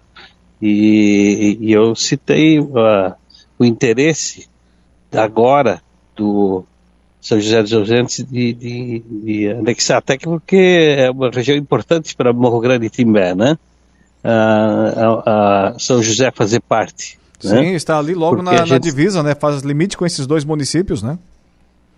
Sim, sim, a gente troca ali, até tem, uh, tem também a, a 285 que, né, que cruza aqui, sobe para o Timbé, cruza lá, São José dos Ausentes, e a gente troca muita informação e muito turista entre a região aqui em São José, então seria de extrema importância para nós. Mas Alô? infelizmente, Sim. Uh, não, por enquanto não pode. Alô, prefeito Ernesto Boeira. Ô, prefeito, vamos lá, coloca aí o prefeito de São José dos Ausentes, né? Sempre está nos ouvindo aí, sempre que é possível. Coloca aí no, no nosso vizinho e amigo município de, de São José dos Ausentes, como conhecemos aqui a nossa capela, né? No, é, sim. no caminho dos cânions, no caminho dos cânions. Essa... Não, eu... Sim. Até do consórcio eles podiam fazer parte, só que a, a Unesco, o consórcio do, do da, né? Mas daí eles iam participar só como, vamos dizer, que a cidade que está em torno do, do geoparque. Né? Certo. Oh, não, não, teria os benefícios desse né? grupo. Uhum. É muito Seria também importante. Claro, né? claro. Mas, é, prefeito, essa, é, não vou dizer incredulidade, mas é, esse certo distanciamento de tudo o que é novo é peculiar nosso. Aqui o pessoal fica meio que, que duvidando do que pode acontecer, do que não pode acontecer né, nessas novas ações. E o caminho dos canyons, né, o Geoparque foi mais um. O pessoal não estava botando muita fé no começo, né? É. É, é, tem aquele ditado, né? todo mundo quer mudança, mas não quer mudar, né? Sim. Então, uh, ficaram na época um pouco desconfiado que seria um, um parque, né, uh, tipo um parque nacional e tal, né, é, que tiver, ia ter leis mais rigorosas contra o meio ambiente, essas coisas aí. E nada disso é tratado no Geoparque, pois é, é, segue-se as leis que já estamos no país, né, quanto a, ao meio ambiente. Muito... E aí, não sei Sim. lá o que aconteceu, eles não, não aderiram na época. E estamos iniciando hoje, para encerrar agora aqui a nossa entrevista, prefeito, é, o mês de março, mês de aniversário de Morro Grande, né? Sim, sim. Março, 30 de março, já estamos nos preparando aqui. Vamos para o 31 primeiro aniversário de Morro Grande? Sim, com a tradicional distribuição de 31 bicicletas, 31 anos, né? Uh, já estamos uh, vendo aí os doadores, já estamos recebendo algumas, né? O bolo, né? não vai ter o, a mesmo tamanho da festividade do ano passado, quando deu os 30 anos, né? Sim. Mas uh, com certeza estaremos comemorando também mais esse ano de aniversário. Mas eu estou sabendo que o município vai ser mais modesto agora nas comemorações dos 31 anos, mas vem com tudo aí uhum. a, a festa do Dia do Agricultor. Também, também já estamos conversando para fazer a festa do Dia do Agricultor. Também não com a mesma dimensão do ano passado, né? Sim. né? Mas uh, vai ter a nossa festa interna aqui para a região, vizinhas nossa aqui, também serão convidados. Né? Não tenho data ainda, mas já estamos nos programando para fazer. E quem quiser visitar Morro Grande, o município sempre de braços abertos? Sim, sempre, sempre de braços abertos. Agora estamos assim entrando com tudo, né? Pós-pandemia as coisas começaram a se movimentar muito mais, né? Sim. Temos as paleotocas aí, que é uma novidade, né? Tem muita gente querendo conhecer, né? e temos o nosso centro de cultural, onde temos museu, temos agora num um projeto uh, de, de, fazer uma representação sobre o, as paleotocas e a gente sempre está buscando coisa nova aí para apresentar aos nossos visitantes. Que assim seja. Prefeito de Morro Grande, Clélio Daniel Olivo. Quem é Olivo, que todo mundo conhece. Tenha uma boa noite uhum. até a próxima, prefeito. Valeu, muito obrigado, Laor. Obrigado, boa noite a todos. Tá aí, 18 horas e 19 minutos, 18 e 19. Vamos seguindo por aqui com o nosso programa. É, notícia não falta. Caiu a pauta aqui com o Eduardo Pinho Moreira, do BRDE, mas já tínhamos aqui é, a conversa preliminar com o prefeito de Morro Grande, Clélio Daniel Olivo, né? E acabamos então conversando com o, o, prefeito Morro Grandense nesse, nesse horário aqui, sempre com muita notícia, a programação da Rádio Araranguá.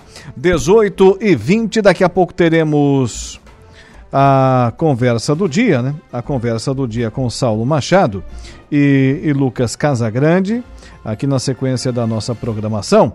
Mas agora tem notícia a agenda de eventos da ADVB de Santa Catarina abre com palestra de Joaquim Levi. Lembram dele? Ex-ministro da Fazenda? Repórter Patrícia Gomes.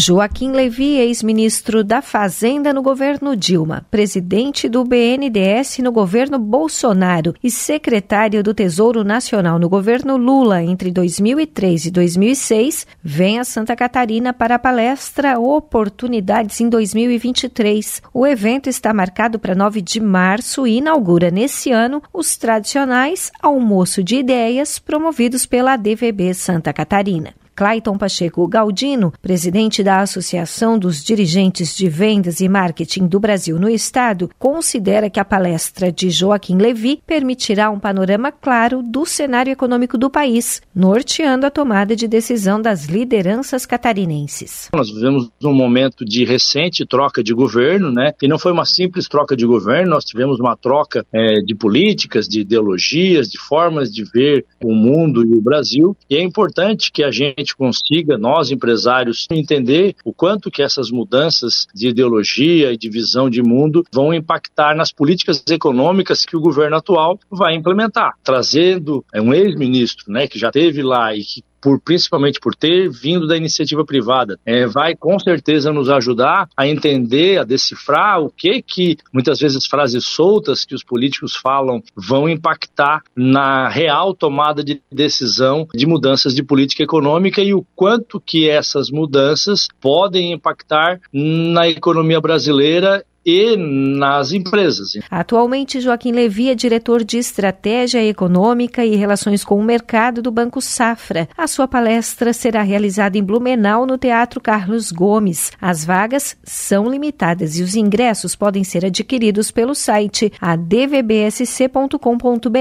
O presidente da entidade no estado destaca que, além dos almoços de ideias, a entidade manterá no seu calendário de eventos o prêmio Top de Marketing, que será realizado no segundo semestre do ano e ainda neste semestre o prêmio Personalidade de Vendas. A associação prepara ainda um prêmio em reconhecimento à economia internacional, como antecipa Clayton Galdino. Reconheceremos empresas que exportam, empresas que importam e todas essas tradings e portos que ajudam na movimentação de todos esses produtos de Santa Catarina que estão entrando e saindo Brasil afora. Para este ano, a DVB Santa Catarina pretende consolidar o projeto Innovation Day, realizado em parceria com a Acates, e também o Prêmio Empresa Cidadã, que em 2022 passou a se chamar Prêmio ESG ADVB. É um termo novo, mas na verdade muitas das práticas que as empresas já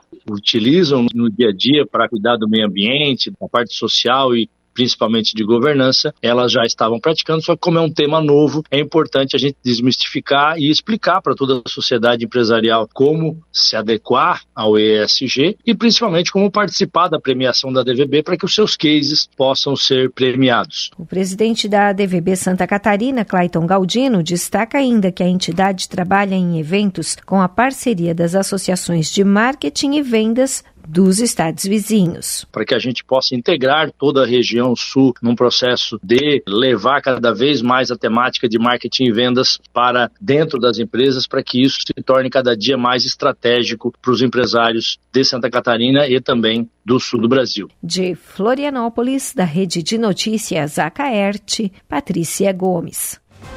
Repórter Patrícia Gomes, aqui no Dia em Notícia. Vamos lá, informação rapidinho. A reunião realizada hoje, quarta-feira, dia 1 de março, em Brasília, entre os integrantes do Fórum Parlamentar Catarinense com o ministro dos Transportes, José Renan Calheiros Filho, trouxe um novo panorama para a conclusão de obras de infraestrutura de Santa Catarina. Dentre elas, é, está o compromisso do governo federal em concluir as obras da BR 285 na Serra da Rocinha. Saímos desse encontro com o um compromisso do governo. A partir disso, vamos poder acompanhar e cobrar a finalização de obras que estão anos esperando para serem finalizadas, como o exemplo da pavimentação da nossa Serra da Rocinha que estamos desde 2015 na expectativa de se tornar realidade, destaca a deputada federal Giovânia Dessá, que desde o seu primeiro mandato trabalha, aqui informação da sua assessoria, em prol da conclusão do projeto. De acordo com o Ministério dos Transportes, comandado lá pelo pelo filho do Renan Calheiros, a prioridade é terminar as obras em rodovias que estão em andamentos. Tem aqui uma série delas em Santa Catarina, BR 163, 158, 280, 470, a 101, né, o contorno em Florianópolis, que está em andamento. Mas isso aqui não é de responsabilidade do governo federal, não, né? Pode tirar da lista, né? Pode tirar da lista. Isso aqui é de responsabilidade da, da empresa que hoje administra, né? Estava lá no contrato quando a empresa venceu a licitação para ser a concessionária do trecho, né? Tinha a responsabilidade de fazer o contorno viário, ou seja, isso aqui é uma obra privada, né? Contorno de Florianópolis, a, a, a da BR-101. E tem também a 282 e a 285, está aqui na lista. Pavimentação Timbé do Sul até a divisa de Santa Catarina, Rio Grande do Sul, um total de 22 quilômetros. Restam, atenção para a contagem regressiva, era um quilômetro, passou para 800 metros e agora 600 metros de encosta com conclusão prevista para 2023. Assim esperamos. Intervalo comercial na volta tem Saulo Machado, tem Lucas Casagrande, tem a conversa do dia. Estamos apresentando o Dia em Notícia. Sim, estamos juntos apresentando aqui o Dia em Notícia e sempre com o oferecimento de Januário Máquinas, potência, durabilidade, economia e a confiança em uma marca que atravessou décadas e continentes. E Angelone Araranguá, no Angelone é assim todo dia a dia de super promoções, super ofertas para você.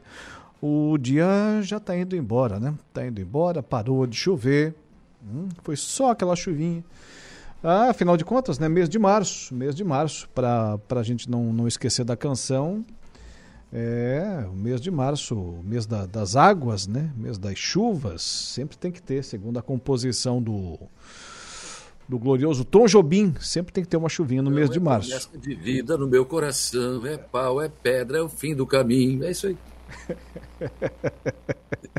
exatamente, exatamente. Então sejam bem-vindos, Saulo Machado e Lucas Casagrande, na conversa do dia.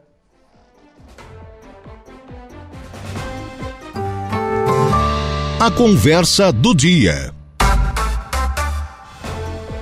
Mas eu prefiro com Elis Regina. Não, prefiro com o Toquinho. Com Jobim. Com Jobim, não é? Toquinho, Jobim, é, os dois também.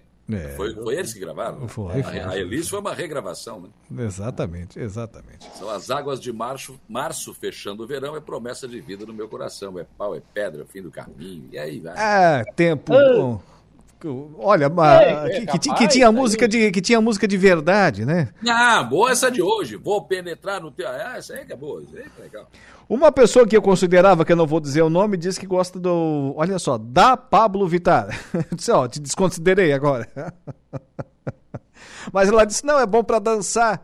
É, tem bom, quem gosta, tem bom para dançar é o vaneirão. Caramba, né, é, bom para dançar um vaneirão, um shot, um milonga. Ah, acho que eu vou parar de trabalhar, cara. Tem gente cheio do dinheiro aí fazendo cada coisa na internet que eu, eu tô inclinado a largar tudo e vou fazer alguma coisa imbecil, porque quanto mais imbecil, mais tu ganha dinheiro na internet. É. Mas Vai. eu vou te falar também que tem as coisas que a turma tá fazendo hoje em dia que eu não topo. É, não, não, não, peraí. não te faz, né? Tu entendeu? Vai, bobo. Não te faz, né? Tu entendeu?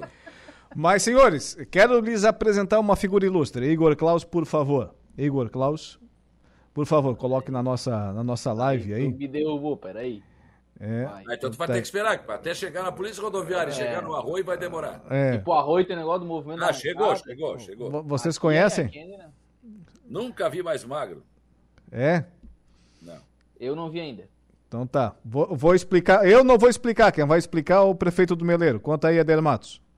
Dom José Caetano da Silva Coutinho, presidente do Senado em 1827 a 1831. Esse nada mais, nada menos foi o que assinou a provisão da primeira capela em 1814 em Araranguá. Era bispo do Rio de Janeiro responsável direto pelo desenvolvimento aqui da nossa região. Assinou uh, o provimento da, da, da, capela aqui em Araranguá, depois o prefeito mandou um segundo áudio e se corrigiu, não foi em 1814, foi em 1816. O prefeito está lá em Brasília e mandou essa preciosidade para a gente aí. Olha só, história, né? É, história. história bacana. Eu hoje, primeiro deixa eu justificar, tá? Eu desliguei minha câmera porque acabou de queimar minha lâmpada, cara. Ficou no escuro, eu vi aqui. eu, vou, eu, vou, ligar a câmera de novo pra vocês verem. Não, não faz isso. É, me levei um susto agora, parece um, um lobisomem aí, não faz isso. Que fase, eu vou te contar um negócio, mas vamos lá. Hoje eu conversei. Bom, mas eu fico até um pouquinho mais à vontade aqui agora. Hoje eu conversei com o prefeito Eder Matos e eu quero eh, trazer aqui um, um, um, trecho do que disse hoje o prefeito Eder Matos. Ele tinha no, no governo passado, no governo federal, ele está em Brasília, né? O Lô acabou de falar. Ele está em Brasília com, eh, né, em busca de recursos, enfim tal. E ele tinha um, uma promessa, um projeto já encaminhado, enfim, né, para receber 10 milhões de reais para a construção de uma, de uma escola em Meleiro. Uma escola, um recurso de 10 milhões de reais seria encaminhado pelo governo federal no mandato passado. Pois ele foi a Brasília, né, depois de conversar com o Jorginho Melo né, no início da semana, foi a Brasília e ouviu lá de um cidadão no, no ministério lá em Brasília em que ele estava averiguando o andamento deste projeto que o atual governo ele quer na verdade agora dar o seu DNA às obras que serão empenhadas para inclusive as obras para os recursos para o município em que então por conta do tal do DNA do atual governo tudo aquilo que o prefeito Éder Matos, que os técnicos da, da secretaria, da, das secretarias competentes em Meleiro fizeram para apresentar esse projeto, vai ter que refazer tudo de novo. Porque o governo quer agora dar o DNA. Né? E aí tem que voltar todo o projeto para trás. O projeto estava encaminhado, já tinha sinalização de recurso, seria de, de, desvinculado, né? um recurso de 10 milhões para Meleiro, e agora não vem mais. volta tudo para trás.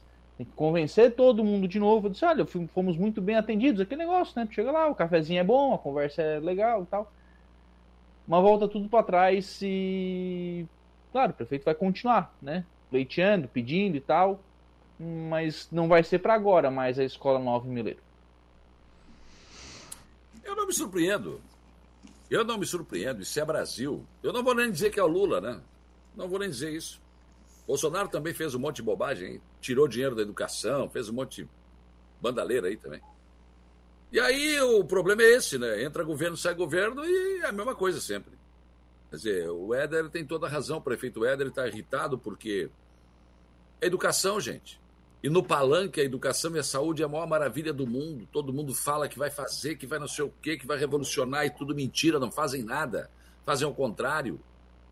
Ah, já, que, eh, já que isso está acontecendo agora no governo Lula, mas eu poderia falar o mesmo do Bolsonaro, eu, eu falo do Lula, que no palanque era uma beleza. Vamos voltar a investir, vamos voltar não sei o que, isso é uma escola. Uma escola para meleiro. Ah, mas além do DNA, o problema talvez seja porque o prefeito de Meleiro é do PL, do Jair Bolsonaro. Então, para aí, vamos colocar alguma dificuldade nisso. Tá, e onde é que fica a educação? Ficou no palanque como sempre, não me surpreende. É uma pena, porque seria o, o, grande colégio que o município precisa há muito tempo, há muito tempo. Hoje, a Escola de Educação Básica Meleiro, o Colégio Municipal, é uma estrutura que, que foi recebida de herança do antigo Colégio Cenecista, que existiu em Meleiro principalmente na década de 1980. O outro colégio é o Colégio Estadual, antigo Colégio Estadual de Meleiro. Aquele mais antigo ainda, o seu início de estrutura remonta à década de 1950, da Escola de Educação Básica Sérgio Lopes Falcão. Então o município precisa de uma estrutura nova, realmente, uma, uma escola que converse com a realidade do município, que é um município que cresce, que se desenvolve, precisa, sem dúvida nenhuma, de uma grande é, escola, de um grande colégio. Uma pena, uma pena que o governo federal tenha é, feito é, essa barbeiragem com o município de Meleiro. Mas enfim, né? É, é o que temos. E aí, aí eu quero também dizer outra coisa, que o mesmo acontece aqui. O Jorginho Melo tem obras que eu duvido que vão continuar. Porque tem obras de prefeitos que não o apoiaram. Aí agora eu quero, vou esperar para ver. Estou só adiantando aqui, né? Mas eu vou adiantar para, eu vou esperar para ver mas eu tenho certeza, quero estar enganado, que tem obras de prefeitos que não apoiaram Jorginho Melo, que também vão ter dificuldades. Não tem o DNA do governo do estado. Falando. Então, pau que bate Chico, bate Francisco. O homem mudou, trocou a lâmpada rapidamente, olha. Não, eu troquei, eu troquei o cômodo eu logo vi, não sabe nem enfiar uma coisa na tomada. Eu ia dizer, não tem um quarto nessa casa que tem lâmpada, pelo amor de Deus. Cara, é que queimou na hora, vocês não tinham o que fazer. Mas. Fazem. Que meia fazem, né? Senhores. É. Senhores, deixa eu dizer outra. Fiquei sabendo do, do caos, mais um caos da SC-108. É, buscando informação aqui, ali a gente vai achando, né? Quem procura, acha. É, sabe a alegação da CETEP de pedir o reequilíbrio? No projeto constava a pavimentação, né? E a sua base. A CETEP estava fazendo com saibro. E agora quer fazer com pedra, pedra britada. Por isso que pediu uma das justificativas para o reequilíbrio de mais de 13 milhões de reais. Sabe de uma coisa, Laura? Eu, eu, eu, eu, acho que tem que haver aí. Alguém tem que denunciar para a polícia esse tipo de coisa, que não é possível.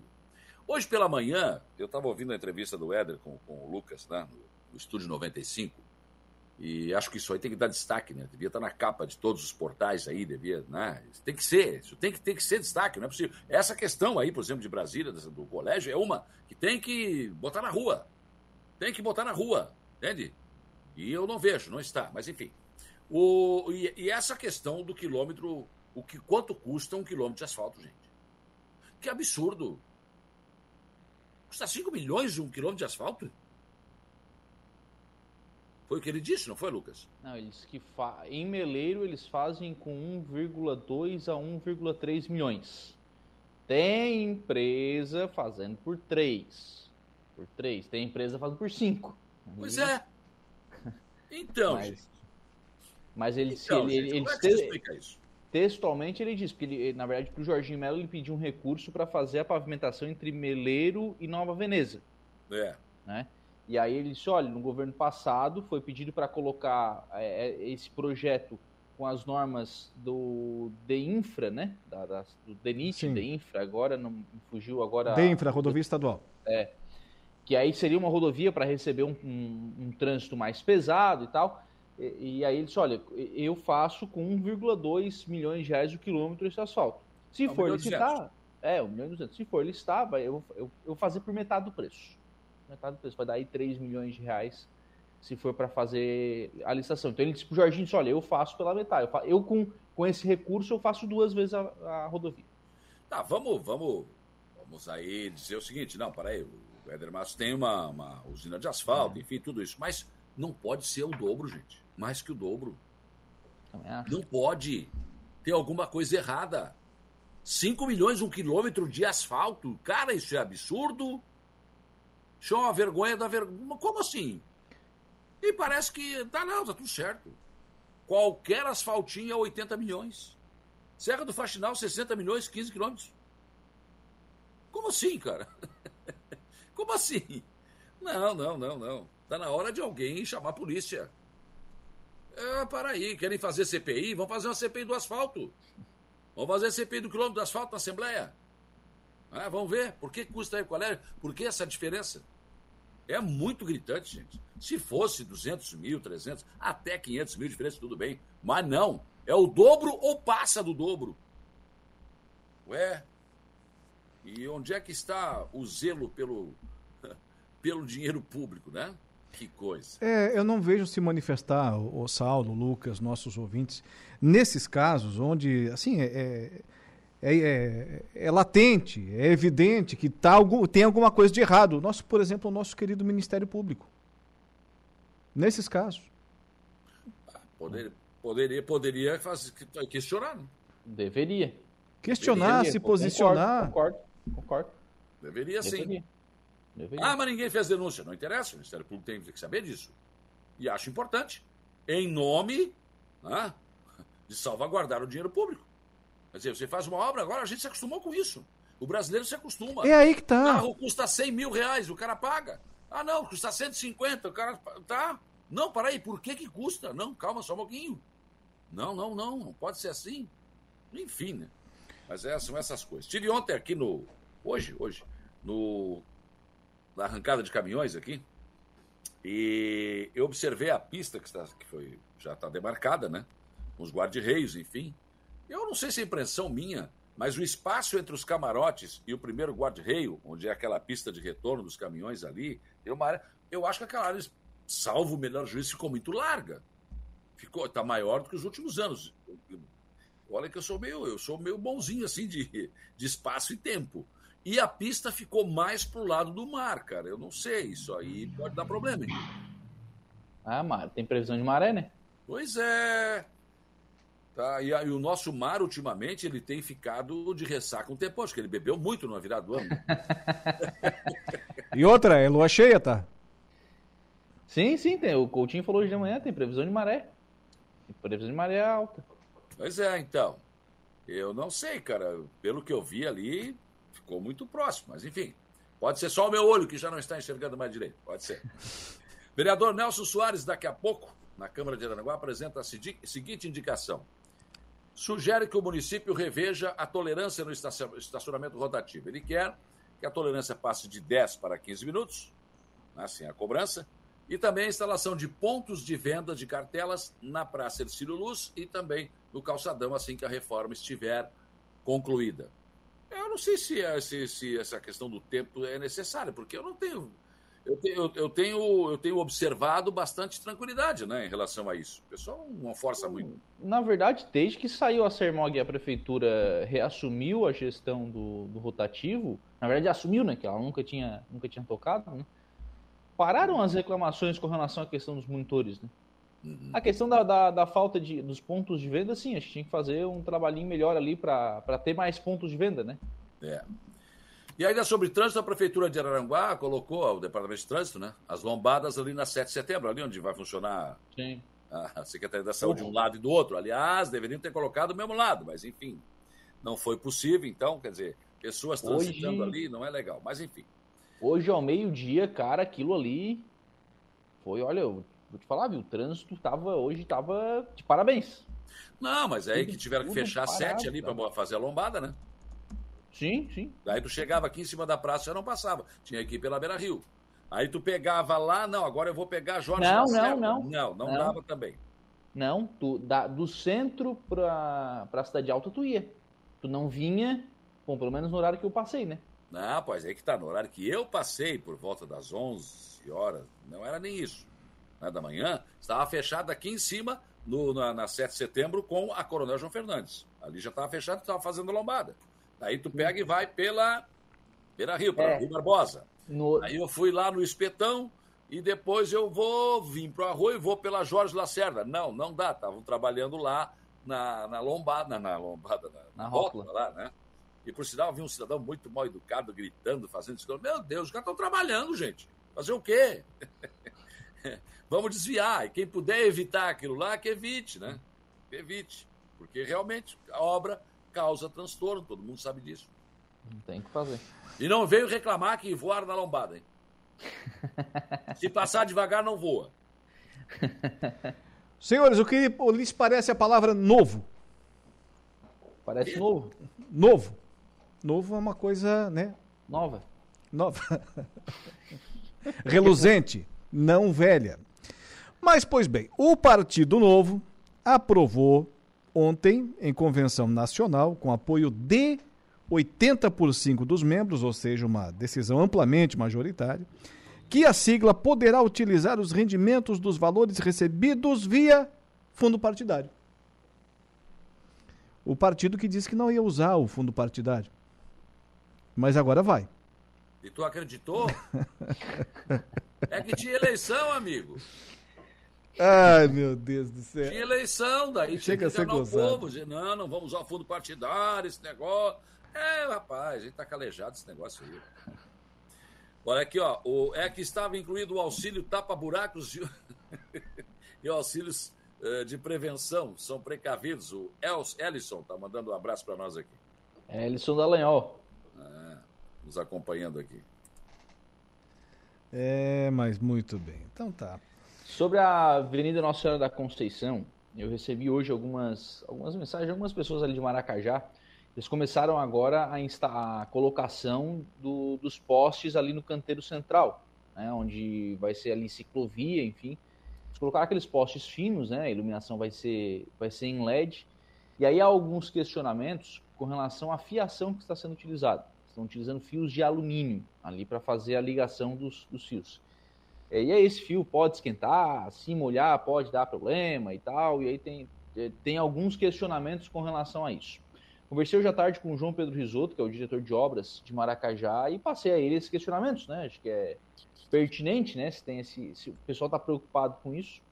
Ele disse, olha, Lucas, é, eu confesso que não, eu já, já havia recebido esse, esses, essas reclamações, e fui mais, eu já tinha feito essa consulta e fui mais uma vez consultar o engenheiro que assinou o projeto, né? Tem um projeto técnico dessa, dessa iluminação e diz que não, não tem risco, não tem problema nenhum, não, é, não esse material não é um material que esquenta, há um cuidado com relação à questão das emendas e tal, então diz o João Pedro Risotto que não é para ter esse problema e tem uma anotação de responsabilidade técnica do profissional que assinou esse projeto, que foi aprovado pela Celesc e tudo mais.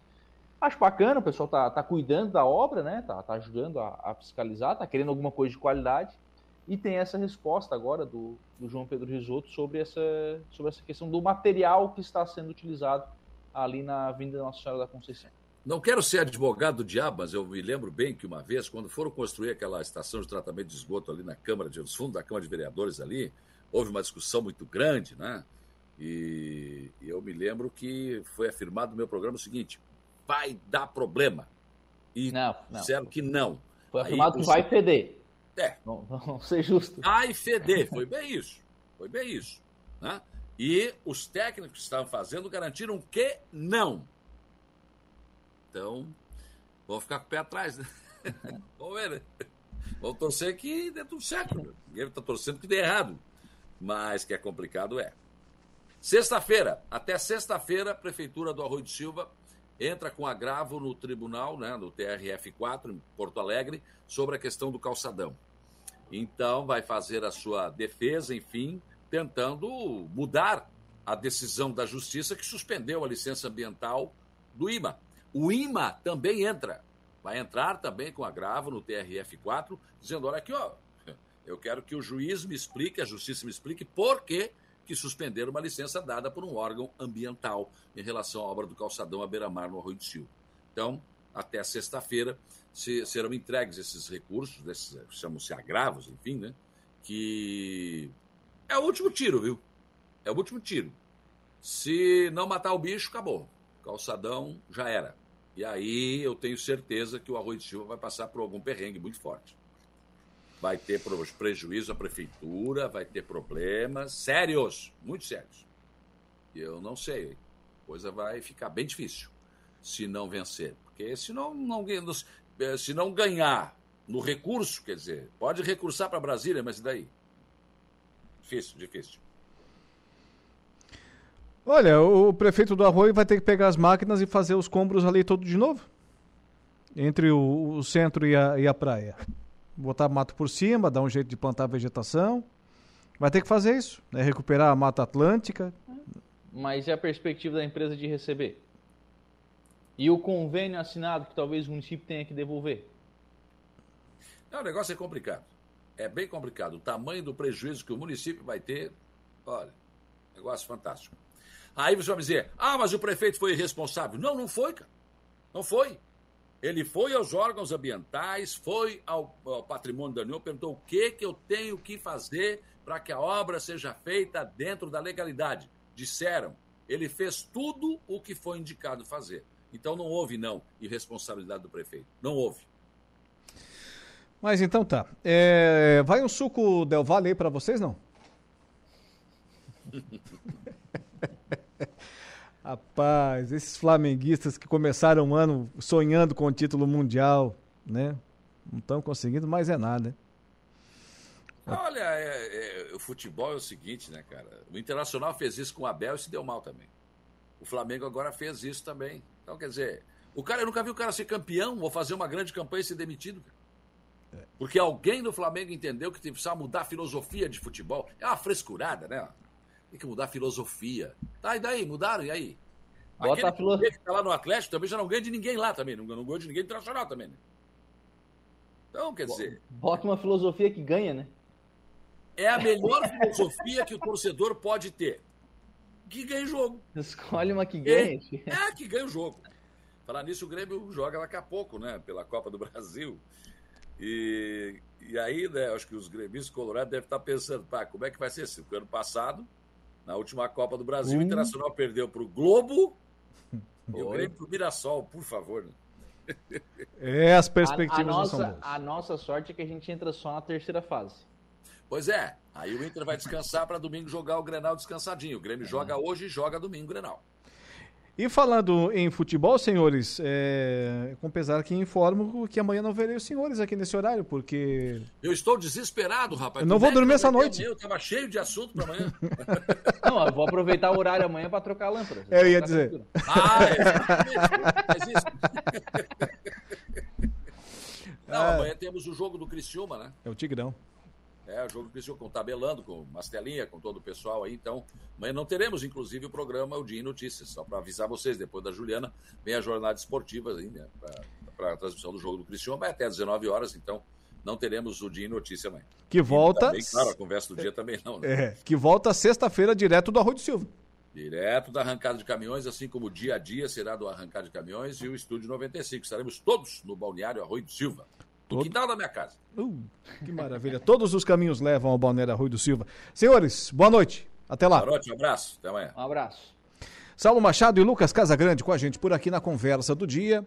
O Dia em Notícia vai terminando, sempre com o oferecimento de Angelone Araranguá. No Angelone é assim, todo dia é dia de super promoções, super ofertas para você. E Januário Máquinas, a força, a potência que a sua terra precisa estar tá lá, na linha de montagem, na linha de produção da Januário Máquinas. Agora fique com a sequência da programação da Rádio Araranguá. Tenha uma ótima noite de quarta-feira.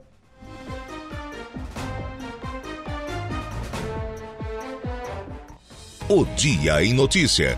De segunda a sexta, às quatro da tarde.